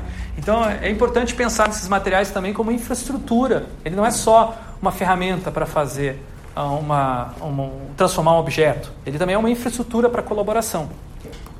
Uma tecnologia também, colocar de outra maneira, né? E aí o design acaba se, se colocando, design thinking, né, e a abordagem da D-School acaba se justificando onde que, a, em que parte do, de um projeto deve, você deve fazer isso tudo que a D-School está promovendo. Na fase onde você não sabe ainda o que você quer fazer, que é o que a gente estava comentando agora há pouco, né, o professor Marcos tinha dito. Você não sabe o que, que é. Isso, isso tecnicamente tem um termo, se chama fuzzy front-end, que é a parte do, do projeto em que você ainda está buscando definir o que é esse projeto. Isso aqui é de novo a metáfora do espaço projetual, só que aqui ele tem uma, uma ideia de que é, você não tem um limite para esse espaço. E você pode ir indo ao longo do tempo, isso aqui é uma escala de tempo, explorando várias ideias. No começo, você vai ter uma exploração radical, você vai explorar coisas muito diferentes, com o passar do tempo, você vai convergindo. Então, aqui de novo também tem a ideia de que o, o, você tem uma tendência no projeto a reduzir as possibilidades consideradas. Essa dimensão tocada? Bem, boa pergunta. É, ele fala o seguinte: aqui é a fase onde é interessante você ter a colaboração multidisciplinar. Tá? Seria no começo melhor a colaboração interdisciplinar e não no final? É, não. Eles sugerem que nessa fase bem inicial, antes de você saber o que você vai fazer, você faça uma pesquisa de imersão. Né? Estou falando desses autores aqui, tá? Eles vão sugerir que você faça uma pesquisa de imersão, que você visite diferentes locais e observe, daí a partir de referenciais da antropologia, né, chamado pesquisa etnográfica, para depois você descobrir quem você vai convidar para participar. Mas isso é uma perspectiva, tá? Eu, eu acho, eu concordo mais com você, Dani. Acho que é mais interessante você ter uh, múltiplos stakeholders ou múltiplas disciplinas no começo do projeto. Aqui tem uma outra prática é, característica da D-School, né, que é a prática de criar espaços flexíveis para processos criativos. Eles têm um livro muito bom, que é o Make Space, que é um livro com várias é, receitas de como construir é, materiais excelentes para colaboração flexível. Esse aqui é um material que foi mais copiado da D-School, só que as pessoas copiam errado. Esquecem de copiar isso aqui, ó, o S que tem embaixo. Esse S faz toda a diferença, porque se você compra ou manda fazer é, esses quadros brancos, aí você quer, você começa a colocar numa sala como essa, você vai ver que vai atravancar bastante essa sala. Vai ter hora que você vai querer abrir essa sala, você não vai poder porque você vai ter esses negócios para lidar. Agora, eles resolveram esse problema de uma maneira bem simples. Colocaram um S que você consegue encaixar stack. Né? Você faz uma pilha é, de, de, de quadros brancos, você consegue caber 10 quadros brancos num espaço pequeno como esse. É, então as pessoas muitas vezes copiam as, as ideias da D-School sem entender muito bem que estão copiando. Falo isso porque eu já vi é, esse, esse quadro branco com rodinhas com o, o eixo central aqui em, nossa, em muitos lugares, muitos lugares. Na verdade, o único lugar onde eu vi com um S mesmo foi na própria, na própria D-School. E aí é, é importante mencionar isso porque de que adianta você copiar a, a ferramenta se você não copia o pensamento que está por trás de atenção aos detalhes, né, que é uma característica também do pensamento projetual da The School, mas que é, eles não escreveram sobre isso. Né. Eu percebo isso, mas, como falei, eu, eu escreveria outros princípios para definir o pensamento deles lá. Outra característica comum, né, frameworks flexíveis. Isso aqui é aquele modelo bem que eu mostrei bem no começo, o modelo dos hexágonos lá, de empatia, definir, idear, prototipar, testar. Né? E aí tem um storytelling. Falando, peraí, não tinha storytelling. Não, não tinha, mas pode ter. O modelo da Disco foi criado para ser reconfigurável. Por isso que eles escolheram o hexágono. Porque o hexágono você encaixa e você é, coloca de várias configurações. Só que a maioria das pessoas não mostra essas possibilidades. Quando vão ensinar e vão reproduzir o conhecimento da, abordagem de design thinking da Disco, vamos falar, tem que ser um, dois, três, quatro e cinco, e nessa ordem. Só que a proposta da Disco era completamente outra. Eles queriam que você construísse o seu processo de acordo com as suas necessidades do seu projeto, da sua situação. Aqui tem uma adaptação do, do modelo da Disco para um projeto onde storytelling era importante. Por isso foi acrescentado um novo elemento dentro do modelo. Um outro também do storyboard. Sim. Eu vou mostrar um outro exemplo do, da, como a, a Universidade de Twente mudou esse modelo também. Outra característica também, é, outra prática de, comum deles, compilar toolkits, que tem várias técnicas, ou vários métodos, ou várias ferramentas diferentes. É, o primeiro que eles fizeram foi a IDEO, né? depois a, a Disco vai fazer outras também, que é o IDEO Method Cards. Tem vários métodos de design que eles usavam na IDEO. É, eu gosto muito de, desses toolkits porque quando o estudante começa a explorar um espaço projetual novo, o que, que dá para fazer? Você abre assim na mesa, dá para fazer tudo isso aqui, ó. E não vai ficar fazer uma coisa é, tão simples ou não vai fazer só isso que todo mundo está fazendo, porque tem muitas coisas, áreas do espaço projetual que você não está explorando, que você pode estar tá querendo explorar aqui. Então eu tenho um, uma caixinha, meus colegas lá do design já devem ter visto, andando com uma caixa com um monte de kits, né? É, que tem de outras, é, outras empresas, outras instituições, até mesmo universidades estão utilizando esse modelo, pesquisadores, né? Eu tenho uma que é, é o resultado de pesquisa de uma, uma business school sobre modelos de negócio. Então são 55 modelos de negócio testados no, no mercado. Daí eles estudaram, tem um livro sobre essas, é, essas 55 cartas e eu utilizo bastante é, quando trabalha com pensamento projetual aplicado à modelagem de negócios. É, muitas vezes as pessoas na área de modelagem de negócios, não, tem que ser é, B2C, ou tem que ser B2B, e só sabe esses dois modelos de negócio. Mas tem 55. E talvez tenha outros que a gente pode criar misturando os modelos de negócio. Então, é, esses cartões eles ajudam a tangibilizar, materializar o tal do espaço projetual que eu tinha dito anteriormente. E agora, por fim, a gente entra no, no domínio, no nível das técnicas. Eu vou destacar só algumas que são bem características lá da, da D-School e da IDO. Uma delas é todo definido de maneira vulgar com postitagem, que é o seguinte, tudo aquilo que você quer fazer, bota em post-it. Mas não é assim, bota em post-it. É uma ideia por post-it e essa ideia tem que ser escrita com caneta grossa. Para quê? Para ser visível à distância, para você ter um mapeamento do espaço projetual. Tá? Então, por trás dessa técnica e muito simples, também, também influencia. Com certeza, com certeza. É, mas isso aí a gente vai ver daqui a pouco. Numa, eu, vou, vou propor para vocês uma técnica de postitagem. Aí vocês refletem mais sobre isso depois. Eu tenho, na verdade, até um, um estudante de iniciação científica olhando para as evidências estão por trás disso, dessa técnica de postagem? Né? Quais são os princípios do pensamento projetual que estão por trás disso? Aqui você tem a técnica de postagem com várias outras técnicas de pensamento visual, de rabiscos rápidos e também de você criar um ambiente que te lembra, te mexe dentro do projeto. Na Disco, isso aqui eu acho uma das técnicas também de apropriação do espaço mais interessantes, que tem a ver com aquela ideia de flexibilidade dos quadros brancos. Tá, ó, aqueles quadros brancos com Z que eu mostrei lá, o S é, eles mexem esses quadros brancos e montam uma espécie de mini escritório para o projeto, que dura uma semana, duas semanas, ou uma sprint, né? É, e aí depois muda e o projeto vai para outro lugar, ou o projeto acaba, porque na fase de iniciação de empatia, quando você está descobrindo o que, que, você vai fazer, você precisa dessa velocidade, dessa rapidez, dessa flexibilidade de colocar, materializar as ideias. Eles têm uma estante também, que, por exemplo, quando, porque são muitas equipes trabalhando ao mesmo tempo, né? E daí, se uma equipe está usando esse espaço e outra equipe precisa, eles tiram esses quadros e guardam numa estante, daí aquela estante é daquela equipe, daí troca. As práticas espaciais da Stanford são, da D-School são incríveis e por isso muita gente visita a, a D-School. É uma das, acho que das escolas assim hoje mais visitadas do mundo. Todo mundo quer ver como que é que eles fizeram aquele espaço tão criativo. Só que as pessoas vão lá e pegam, tipo assim, ah, eu vou trazer o quadro branco. Esquece todo o resto, né? E não entende também que o lance da história, que está bem descrito no livro, aquele livro Make Space, é muito bom. Porque ele mostra como que, aos poucos, eles foram descobrindo essa maneira de se organizar espacialmente e eles não param, eles estão sempre mudando.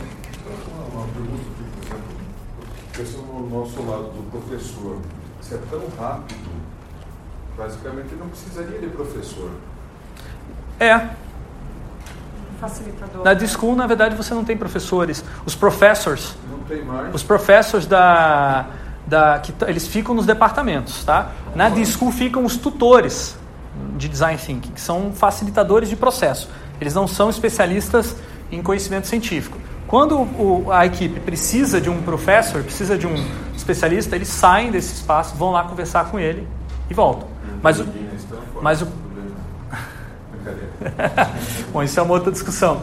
Mas, enfim, é...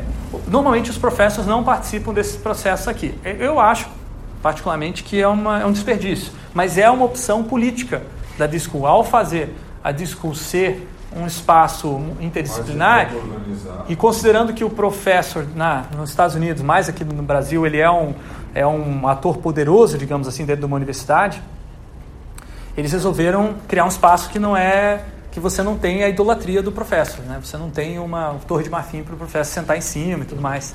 Mas, você... é, mas é que a não é uma escola formal de design.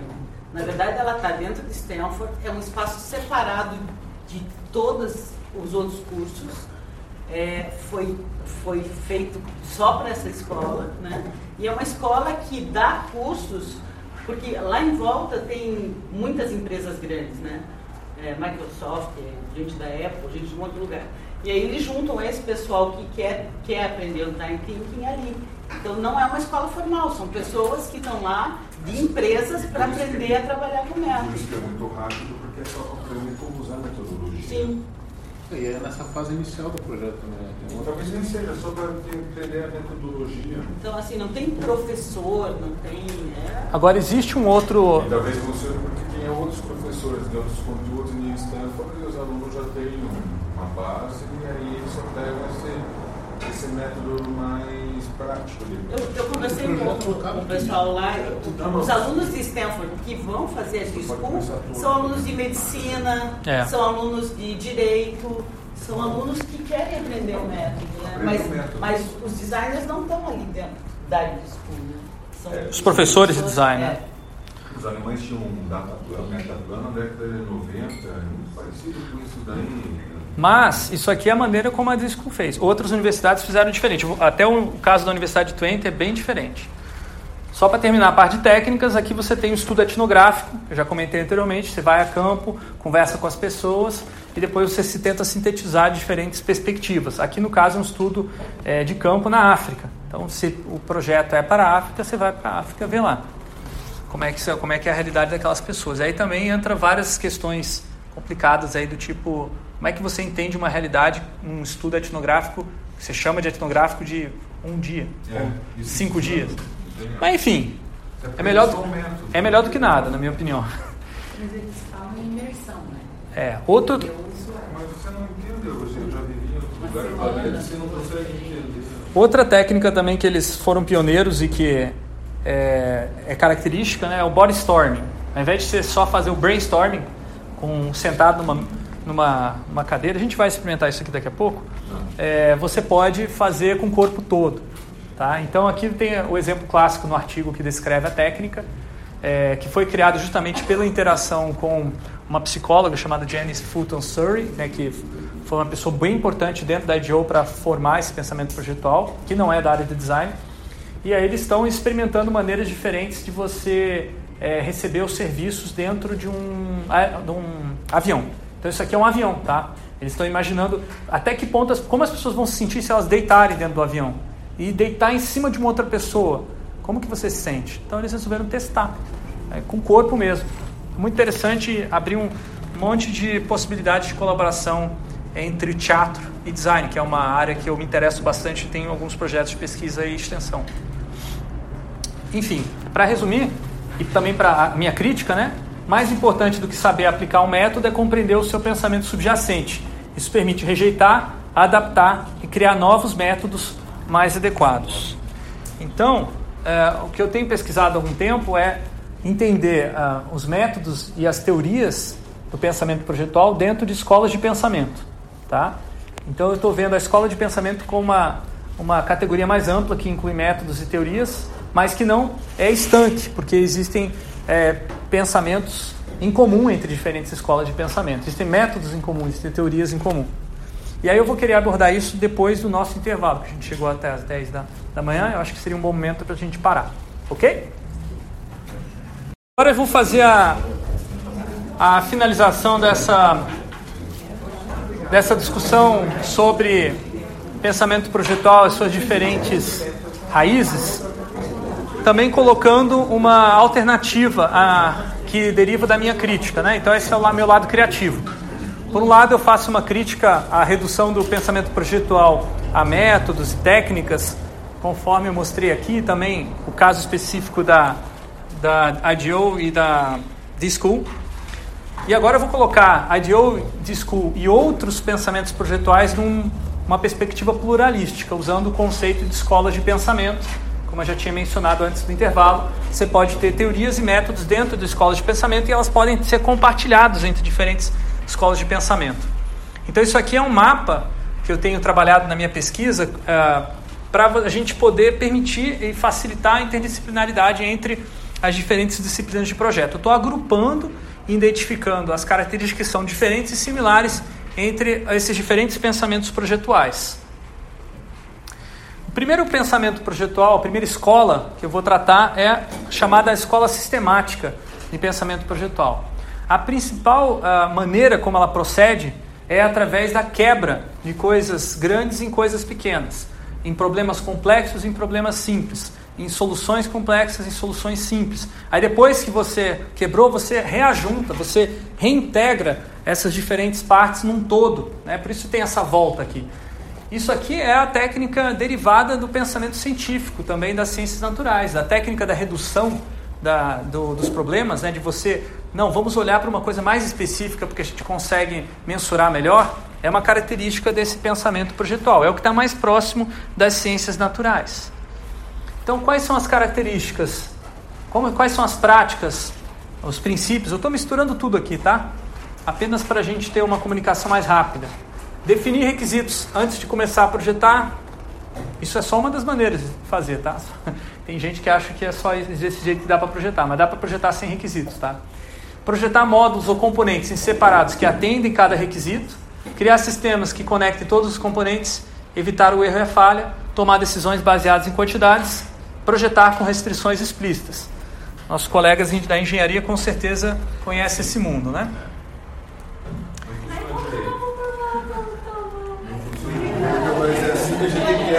É, na, na, eu vou compartilhar os slides com vocês, tá? Vou mandar por e-mail. A hora que você falou, no meio. projetar sem requisito, o pessoal da engenharia de computação, se não fizer levantamento de requisito. É, eu sei, eu sei bem o que você está falando. Tem projeto. Alguém, alguém não assinou a lista de. Não, pera, pera. Dá. Calma. Calma. Então vou passar aqui. É, pessoal, então vamos lá.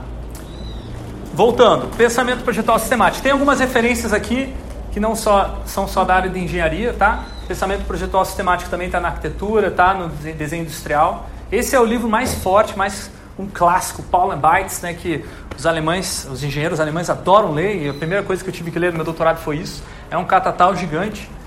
É, alguém conhece? Aqui no Brasil é, é forte também? Também, né? É, hein? Por muita coisa tem ele, assim. É. Muitos dos slides você mostrou Isso. Está nesse livro. Só que ele traz dentro de uma abordagem que é sistemática. Tá? Que ele vai dar prioridade para isso. Na arquitetura tem o Neufert. É, os arquitetos não estão aí agora, né? Mas o Neufert basicamente é um guia. Ah, você é arquiteto também. Conhece o Neufert? É um guia basicamente de projeto que diz assim, ó, você tem que fazer desse jeito, desse outro jeito, desse outro jeito, esse requisito. Só que o legal é que ele é visual. Então ele vai mostrando os requisitos através de, de diagramas, né? É muito baseado nos estudos da antropometria, né, dos estudos de, do tamanho do corpo médio, né, e o conceito de, de modularidade também, bastante utilizado nesse, nesse livro. E aqui, por último, tem um livro que é mais de processo, que é o Notes on the Synthesis of Form, que fala sobre um processo que a gente vai aplicar na prática daqui a pouco. Também é da arquitetura, mas que acaba sendo extremamente influente na computação. Esse livro aqui é mais lido na computação do que na arquitetura. Ah, o conceito de padrões de projeto, design patterns, que é um dos conceitos mais importantes da engenharia de software, surgiu na, nesse livro aí.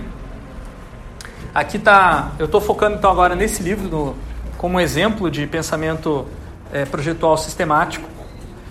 Ele vai descrever, o Christopher Alexander descreve que se você quiser entender como que se formam uma, como que se forma um vilarejo, você pode olhar como uma, uma série de é, agrupamentos de padrões, reproduções de padrões que já existiam. Então, o que é um vilarejo? O vilarejo pode ser quebrado em pedaços. Ele pode ser visto como um pedaço uma parte que tem pasto, outra parte que tem os campos de é, cultivo, outra parte tem as escolas, é, as oficinas, os templos, que tem as águas que são é, geridas pelos seres humanos, né? a água que está transformada já, como por exemplo um açude. E aí você junta todas essas partes e você também pode ver essas partes em pedaços. Né? Por exemplo, para você ver um, um campo, você pode ver o campo com a parte que tem, a, tem as plantas, mas tem também o cercado e por aí vai.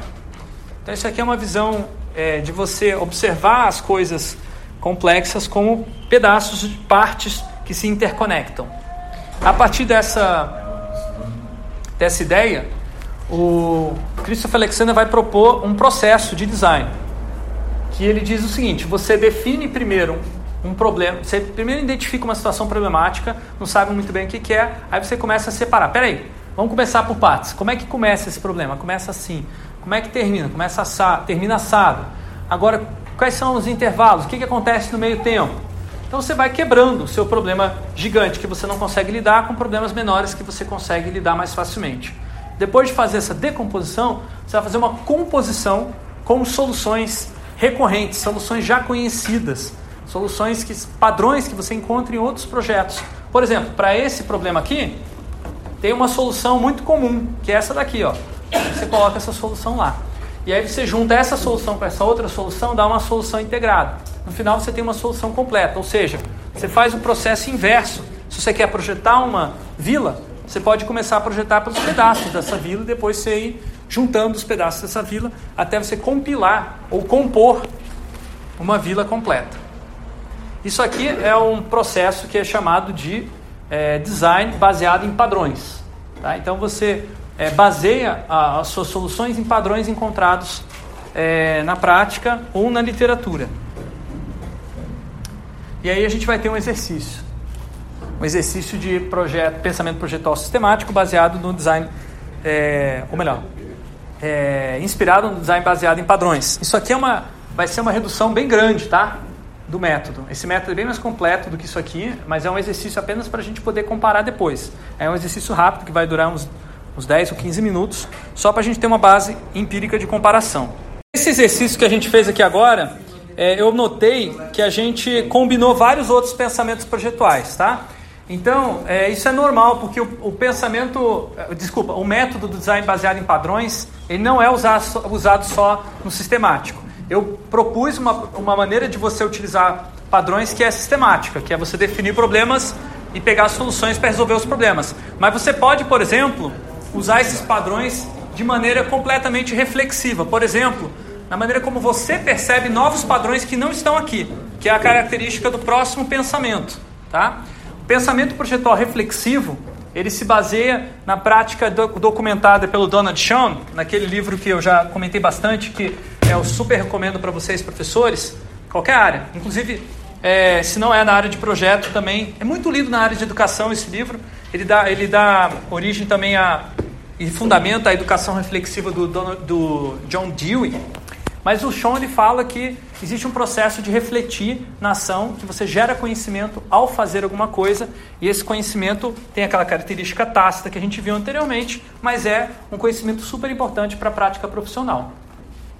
Então o projeto se desenvolve a partir de um conceito, de uma inspiração, de uma pessoa. Esse conceito vai se tornando cada vez mais claro, materializado através de esboços, que se transforma em alternativas e modelos que exploram o espaço projetual e aí ele vai enfrentar a resistência da implementação. É, esse conceito não vai ser entendido nem aceito por qualquer outra pessoa. Então, o conceito vai ser redefinido várias vezes ou reduzido até que ele seja aceito, a, a, é, comprado, implementado, vendido.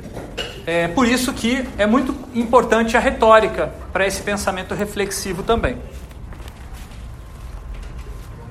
É, esse tipo de pensamento ele está é, documentado no livro do Donald Schoen, que já mencionei, no livro do Brian Lawson e nesse outro terceiro livro que eu não tinha mostrado ainda, que fala sobre o processo de é, pensamento através das mãos. Tá?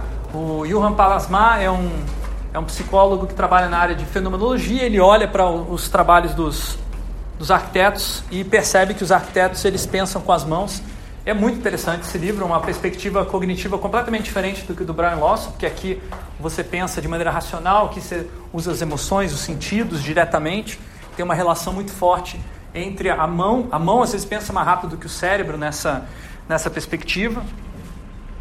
E aí você vai desenvolvendo esse, esse, esse teu conhecimento através da interação com os materiais de maneira reflexiva, e uma reflexão que não necessariamente é completamente verbalizada e explicitada. Para isso a gente tem um exercício bem rápido chamado jogo silencioso, tá? Mas que daí eu preciso fazer um combinado com vocês, que eu talvez tenha que passar uns 15 minutos além do horário. Tá difícil? Senão eu, vou, eu posso pular os exercícios também para a gente fechar no horário. Tá, então eu vou pular os exercícios, tá? Esse exercício é muito simples, mas vocês podem imaginar também, tá? É, você junta é, equipes de três pessoas, cada pessoa acrescenta quatro peças de Lego, qualquer peça que elas escolherem, e elas não podem se comunicar falando, por isso é o jogo silencioso. E na medida que ela vai colocando as peças, a outra pessoa acrescenta uma nova peça, ela vai tendo que refletir o que, que a outra pessoa quis dizer com aquilo e o que, que eu quero acrescentar naquilo ali. Como não tem a possibilidade de comunicação verbal, você tem, você tem que fazer uh, umas suposições sobre o seu, a sua, seu movimento no espaço projetual e o movimento da outra pessoa. Esse jogo está descrito em várias publicações, é um jogo que é utilizado até hoje na Escola de Arquitetura do MIT, muito interessante, bem simples. Também dá para discutir questões de comunicação interdisciplinar, perspectiva, intenção e muitos outros temas é, importantes para uh, o projeto. Tá? Então, esse é o pensamento projetual reflexivo. O terceiro pensamento projetual, a terceira escola de pensamento, é o que eu chamo de expansivo, tá? que é baseada na, na técnica da expansão. Essa técnica ainda é pouco documentada na literatura de design. A minha tese de doutorado é talvez a, o trabalho mais de fôlego que de, documenta isso, que é aquele conceito que a gente estava vendo anteriormente de você aprender ou é, conhecer algo que ainda não existe. Tá? A expansão, você está, digamos, no limite, na fronteira do conhecimento. E para você é, expandir, você vai acrescentando mais coisas no seu caldeirão, mais aspectos, mais requisitos, mais pessoas, mais problemas, sempre mais e mais e mais e mais e nunca para. Você para, na verdade, quando você tem um limite, digamos assim, da, do tempo, do prazo do seu projeto. Você não para por uma característica do problema, uma característica de que você vai conseguir mapear aquela situação. Você sabe que você não vai conseguir. No expansivo, você tem a, a, a premissa básica de que é incerto e que você não vai se preocupar em transformar o, o incerto em certo. Ou, por exemplo, transformar um problema capcioso num problema encurralado, que é algo que se acredita ser possível no sistemático. Aqui você não vai trabalhar com, nem com a ideia de problemas, você vai trabalhar com uma ideia mais complexa ainda, que é conceito de contradições, que eu infelizmente não vou poder é, discutir aqui hoje, mas que está na minha tese de doutorado, que é justamente projeto baseado em contradições. Então, os elementos principais desse pensamento projetual expansivo é sempre incluir novas coisas, buscar uma visão ampla, holística dos fenômenos, levar em consideração a execução e a experiência de uso como parte do projeto, que é algo que nos outros pensamentos não são muito é, colocados, até por uma questão de escopo. Aonde termina o projeto? Aqui não termina, ele está sempre em expansão. E não termina, inclusive, nem depois da execução, né? Porque a definição clássica de projeto é um plano para execução. Mas nesse caso, o projeto vai além da execução, porque ele continua em uso. E a atitude, nesse caso, é mais importante do que o processo. Como é uma, um cenário extremamente incerto, é, a sua constituição prática, ética, que seria o equivalente à atitude, ela é mais importante porque ela, ela é o, digamos assim, a, a, o referencial que você tem disponível. E aqui tem alguns livros. É, o pensamento projetual expansivo é o que eu utilizo para estudar e teorizar essa prática que a IDEO e a D-School estão disseminando no mercado e na academia. Esses são alguns livros que tratam do assunto, já mostrei esse aqui. Esse é bem recente, foi lançado este ano no, em português. É o livro mais completo, mais prático sobre é, design thinking. Trabalha com várias outras é, temas atuais, como transformação digital, desenvolvimento ágil. E é, é, bem, ele leva em consideração também as pesquisas acadêmicas, tá? É bem raro isso num, num ter, livro-texto prático, tá? Então, é o que eu mais, de todos os livros, é o que eu mais recomendo, porém não tenho aqui ainda porque não chegou a minha cópia.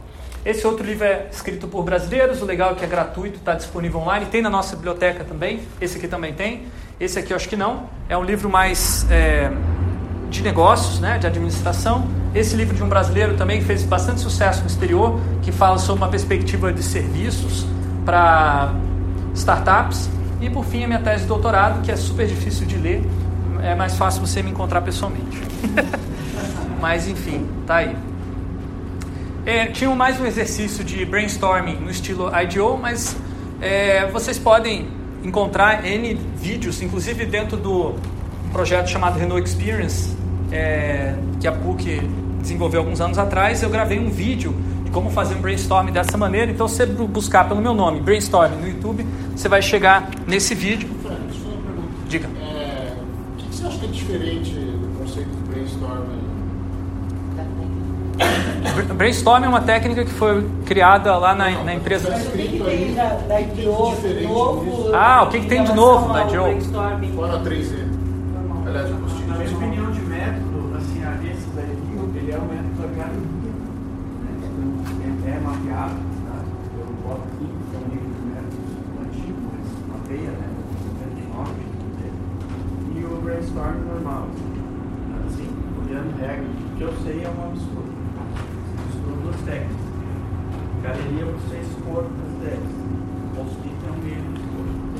Eu não, eu não vejo, eu vejo que assim, é, eles, eles adaptaram o brainstorming para uma situação mais que é característica deles, que é o ateliê multidisciplinar. Na minha visão, a grande diferença do brainstorming da, da IDEO para o brainstorming da Ogilvy lá, que criou, começou com essa história de brainstorming na publicidade, é que aqui você não tem necessariamente especialistas numa única área. Aqui você tem pessoas de diferentes áreas. O post-it pode ser usado, mas não precisa necessariamente ser usado. Então aqui tem alguns variantes que eles, eles experimentam lá, experimentaram na IDEO e na D-School, que, por exemplo, não tem no, no brainstorm original, né? Por exemplo, utilização de post-its monocromáticos, post-its coloridos, com pensamento visual, também é uma coisa que não tem no método original, você desenhar suas ideias em silêncio, em pé, com figurinhas figurinos excêntricos. Eu tinha trazido essa mala aqui para a gente experimentar isso, É, mala de figurino, mas não vai dar tempo. E com votação por pontos. Então Não essas, tem cronometrista. hã? Não tem cronometrista. Não. Ah, é verdade, tem isso também. E também tem uma pessoa com um dicionário também para passar significado de palavras. Sim, então tem na verdade várias pesquisas acadêmicas na área de psicologia da criatividade que testam isso experimentalmente e vê o que, que funciona melhor, que, que funciona pior. E é, o pessoal da IDEO lê essas pesquisas, inclusive os psicólogos que estão na IDEO leram e foram aperfeiçoando o método com base na pesquisa científica. Então, é, esse, esse, a maneira como eles executam o brainstorm realmente tem é, um, um resultado eficaz, ele, digamos assim, é estado da arte da pesquisa também, representa o estado da arte da pesquisa na área de é, psicologia da criatividade.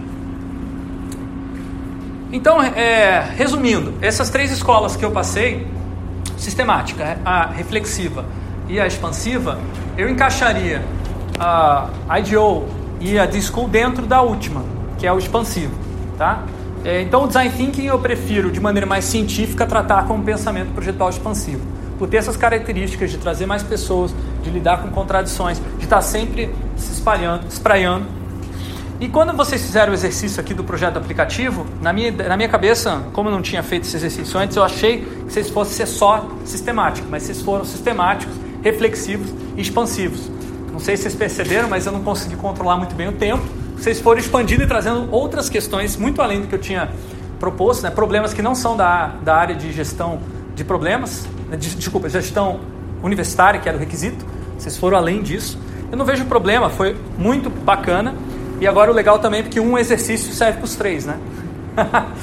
então teve uh, um lance também muito importante que eu acho que ficaria mais fácil vocês entenderem o que é o pensamento projetual sistemático se eu tivesse dito não pode trabalhar em grupo, tem que ser individual.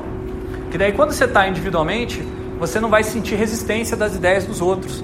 Você vai ter que trabalhar dentro do campo de conhecimento que você tem disponível, que é aquele, aqueles cartõezinhos que eu tinha, tinha mostrado. Então você não iria sair fora do escopo do que já está sistematizado. Como vocês têm diferentes formações, é, o que aconteceu é que vocês começaram a trazer referências externas e aí o projeto vazou para fora, o que não foi ruim, porque vocês viram como as ideias é, bacanas surgiram. Também prova o ponto do expansivo, que é quando você tem diferentes pessoas, é, diferentes visões, pode parecer meio caótico no começo, mas o resultado sempre é mais rico do que você imagina antes de começar.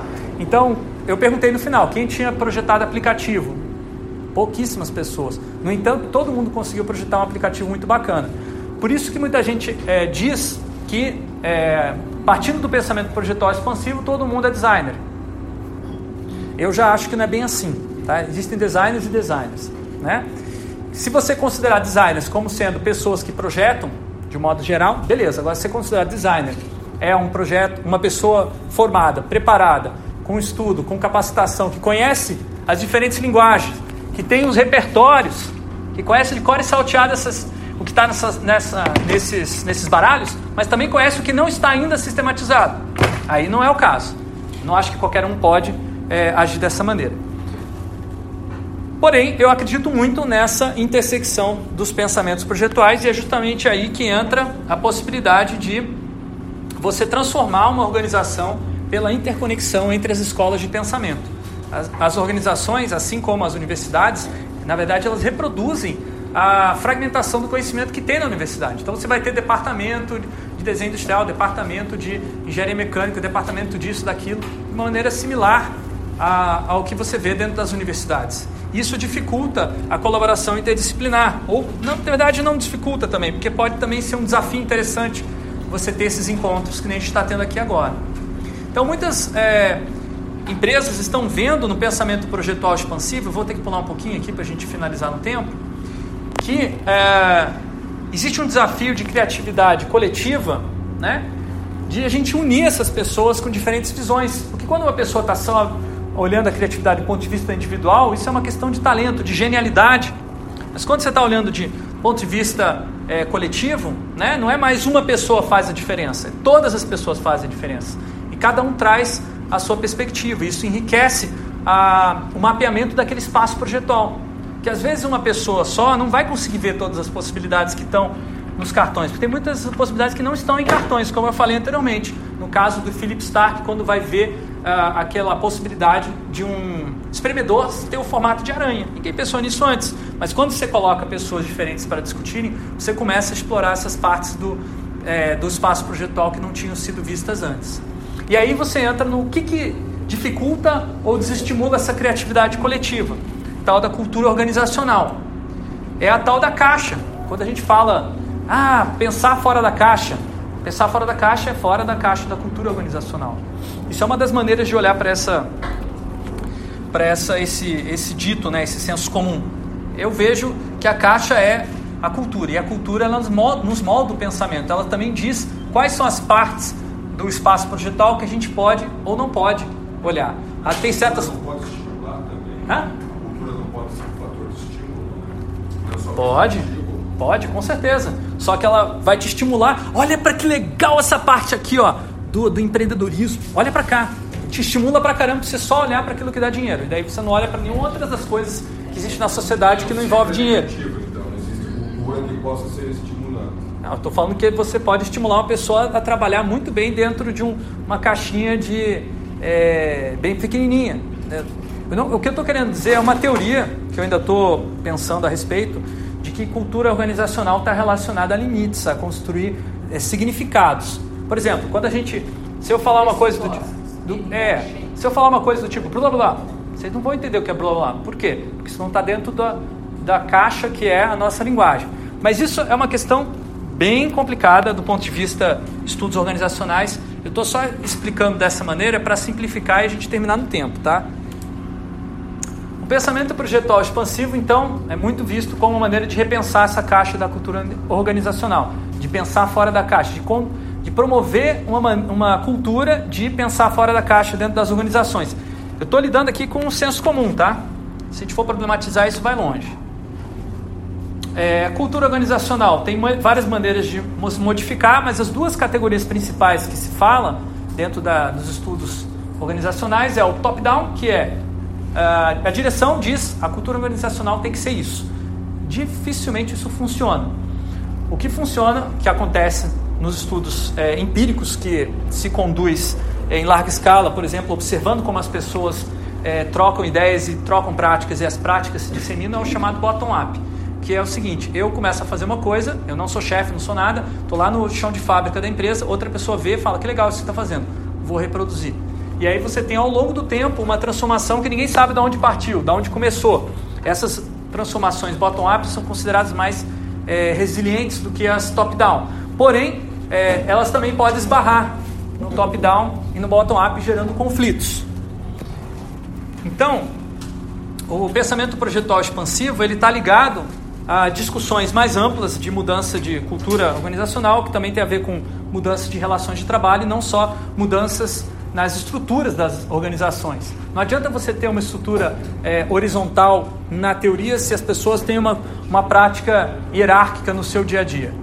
Isso aqui é um exemplo bem curioso de mudança de, de cultura, de valores, de um documentário que passou na, na televisão holandesa, quando eu estava lá, sobre é, o fim do chefe.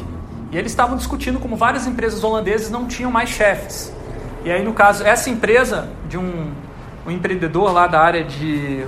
é uma fábrica de motores, ele, ele falou: o chefe da minha empresa é esse cachorro. Quando as pessoas me perguntam onde está o chefe, eu ponho esse cachorro na mesa e falo: está aqui o chefe, converse com ele, e eu vou embora.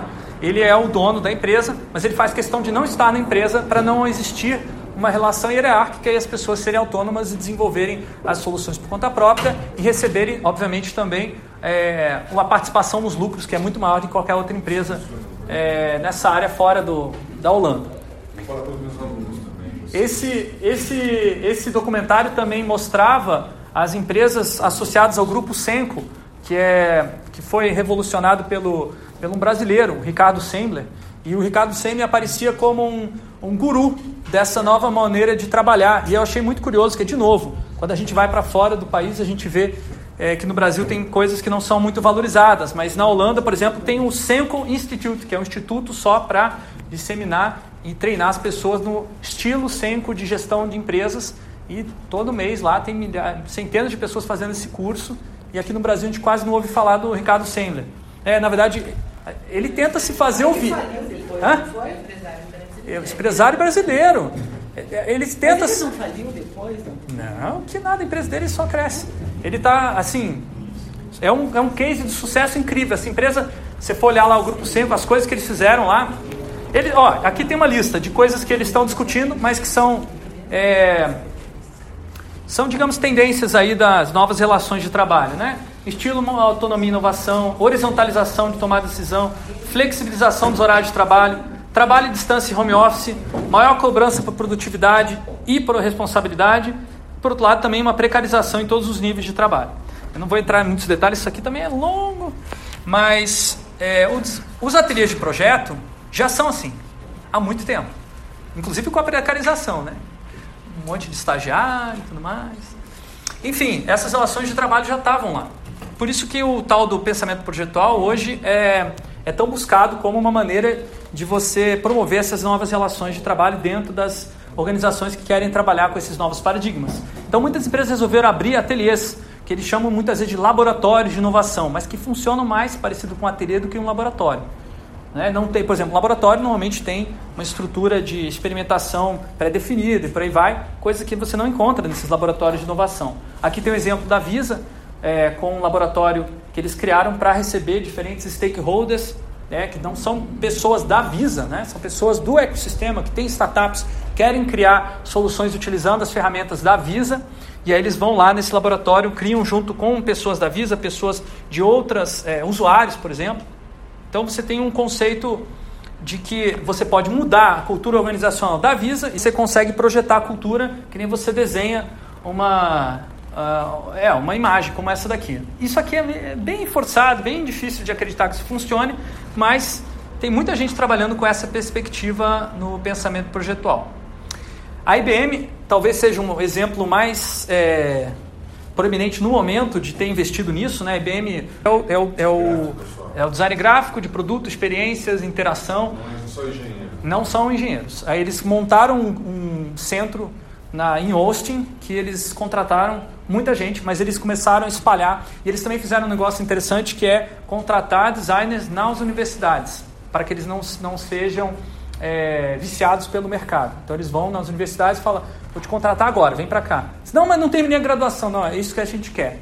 É uma coisa muito louca, assim, um movimento é, também para pagar menos, né? Também, mas tem esse outro lado aí que a gente não discute aí. É, enfim, desafios, alguns desafios da mudança organizacional. Não é uma coisa que dá para forçar, controlar, depende de participação, precisa é, começar a partir do pensamento projetual que já existe. O caso da IBM está muito bem documentado, como eles estudaram a história da IBM, como eles modificaram todos esses conceitos de design thinking que a gente está vendo aqui e trouxeram para o que eles chamam de enterprise design thinking. E, enfim, por enquanto é considerado um case de sucesso, apesar de que é uma mudança recente. Tem um documentário também que eu vou mandar por e-mail.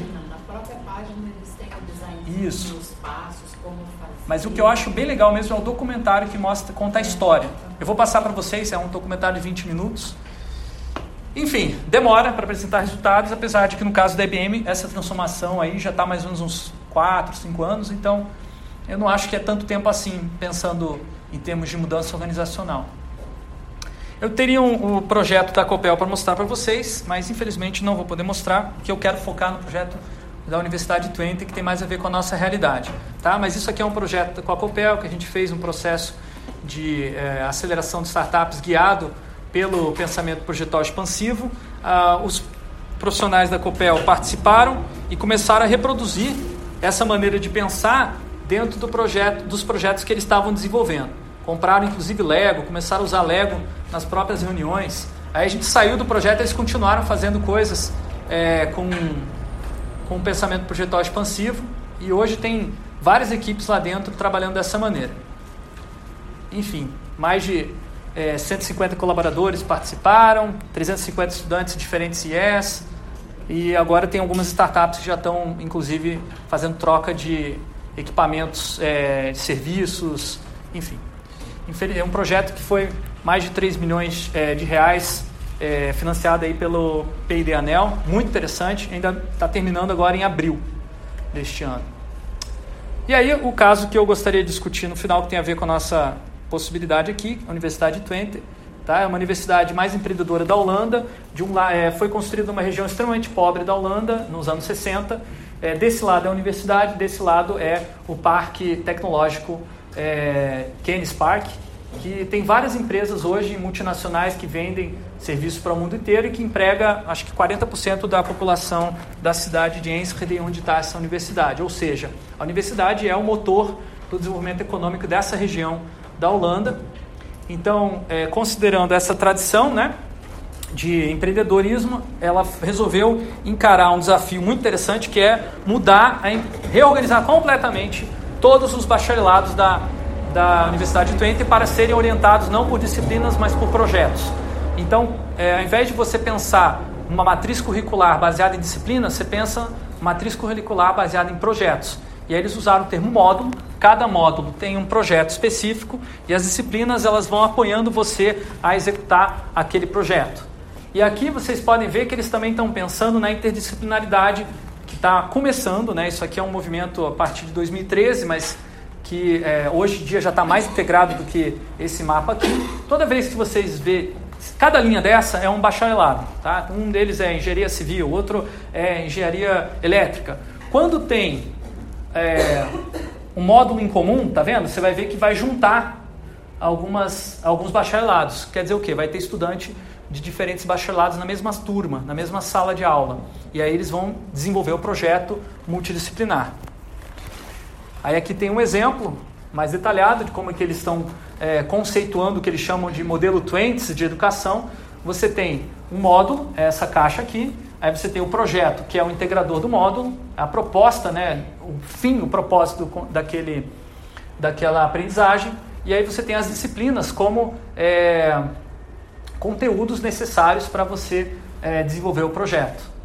Aí tem várias maneiras, esses três diagramas representam três maneiras diferentes de você integrar as disciplinas. Essa aqui é a mais simples, né, do tipo uma depois da outra, e aqui você tem mistura, misturando, por exemplo, dois professores dando aula juntos, e eles estão experimentando diferentes maneiras para você é, mudar a educação é, baseada em disciplina por uma educação baseada em projeto.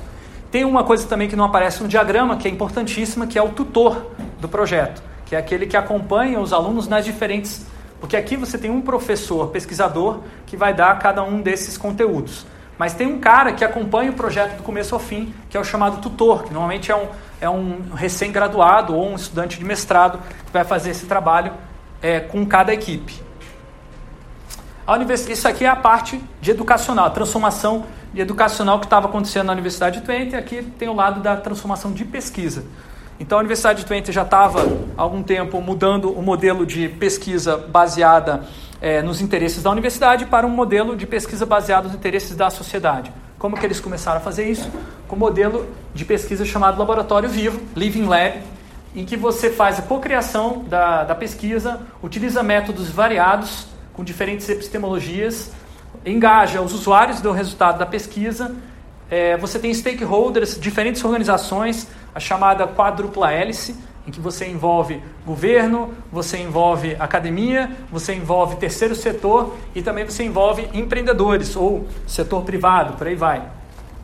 E aí você testa as suas propostas científicas, experimenta direto no, no, no, numa situação real de vida.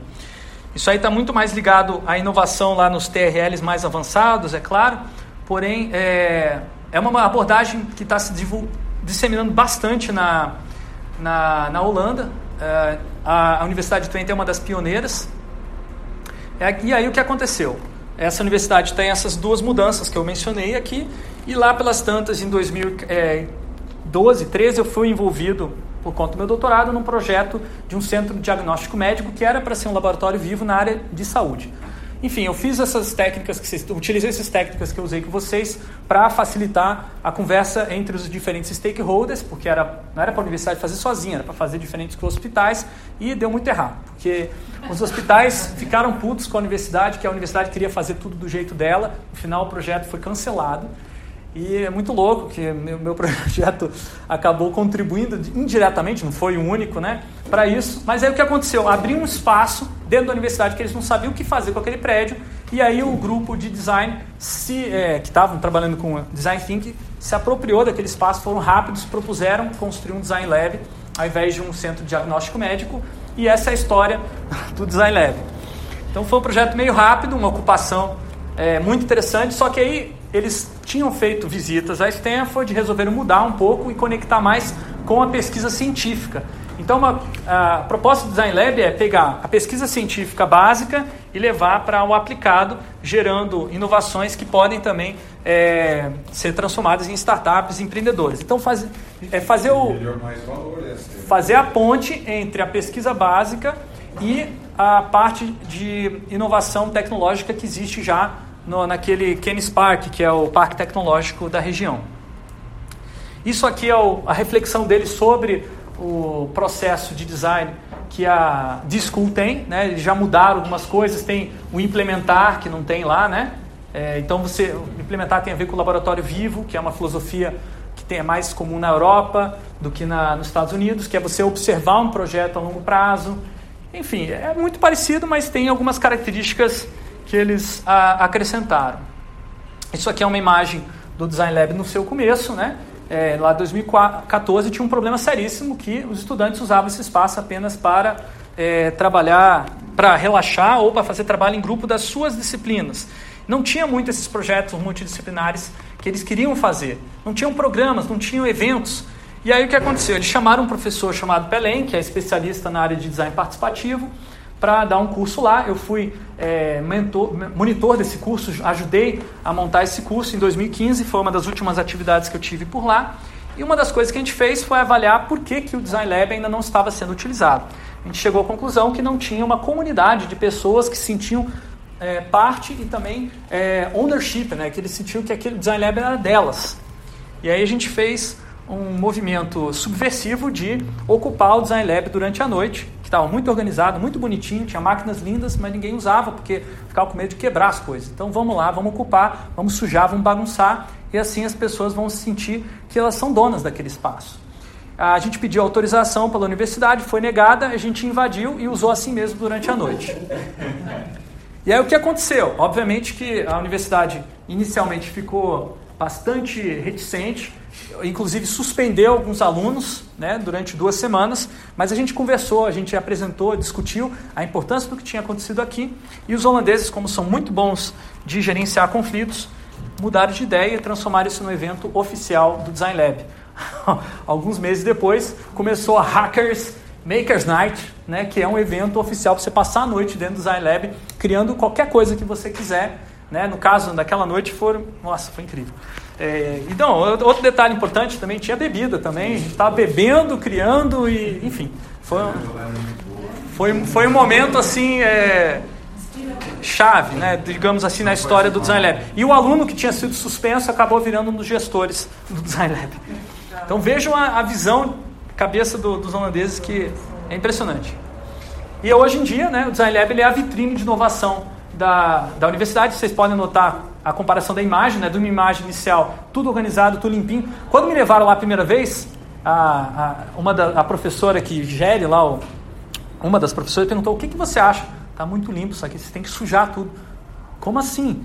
E ela tem uma escola de pensamento mais sistemática. Eu falei, olha, é, por que, que é, é, importante a bagunça? Inclusive tem a ver com o que eu falei. Quando você entra num espaço bagunçado, você pensa, puxa vida, eu também posso fazer alguma coisa aqui. Porque se eu bagunçar, não vai é, fazer muita diferença. Agora, se você entra num lugar tudo limpinho, tudo certinho, você fica preocupado, o que, que eu tenho que fazer para não sujar isso aqui? E eu não sei ainda. Então, logo, vou demorar para eu me encontrar e fazer parte. Então a bagunça, de uma certa maneira, até que tem um limite, né? Obviamente, ela estimula as pessoas a pegar o bonde andando, basicamente. Interessante que a foto é bem diferente daquilo que a gente estava vendo antes na foto. Exatamente. Aquele lá estava muito organizadinho, muito enlatado, sim, muito sim. pasteurizado, né?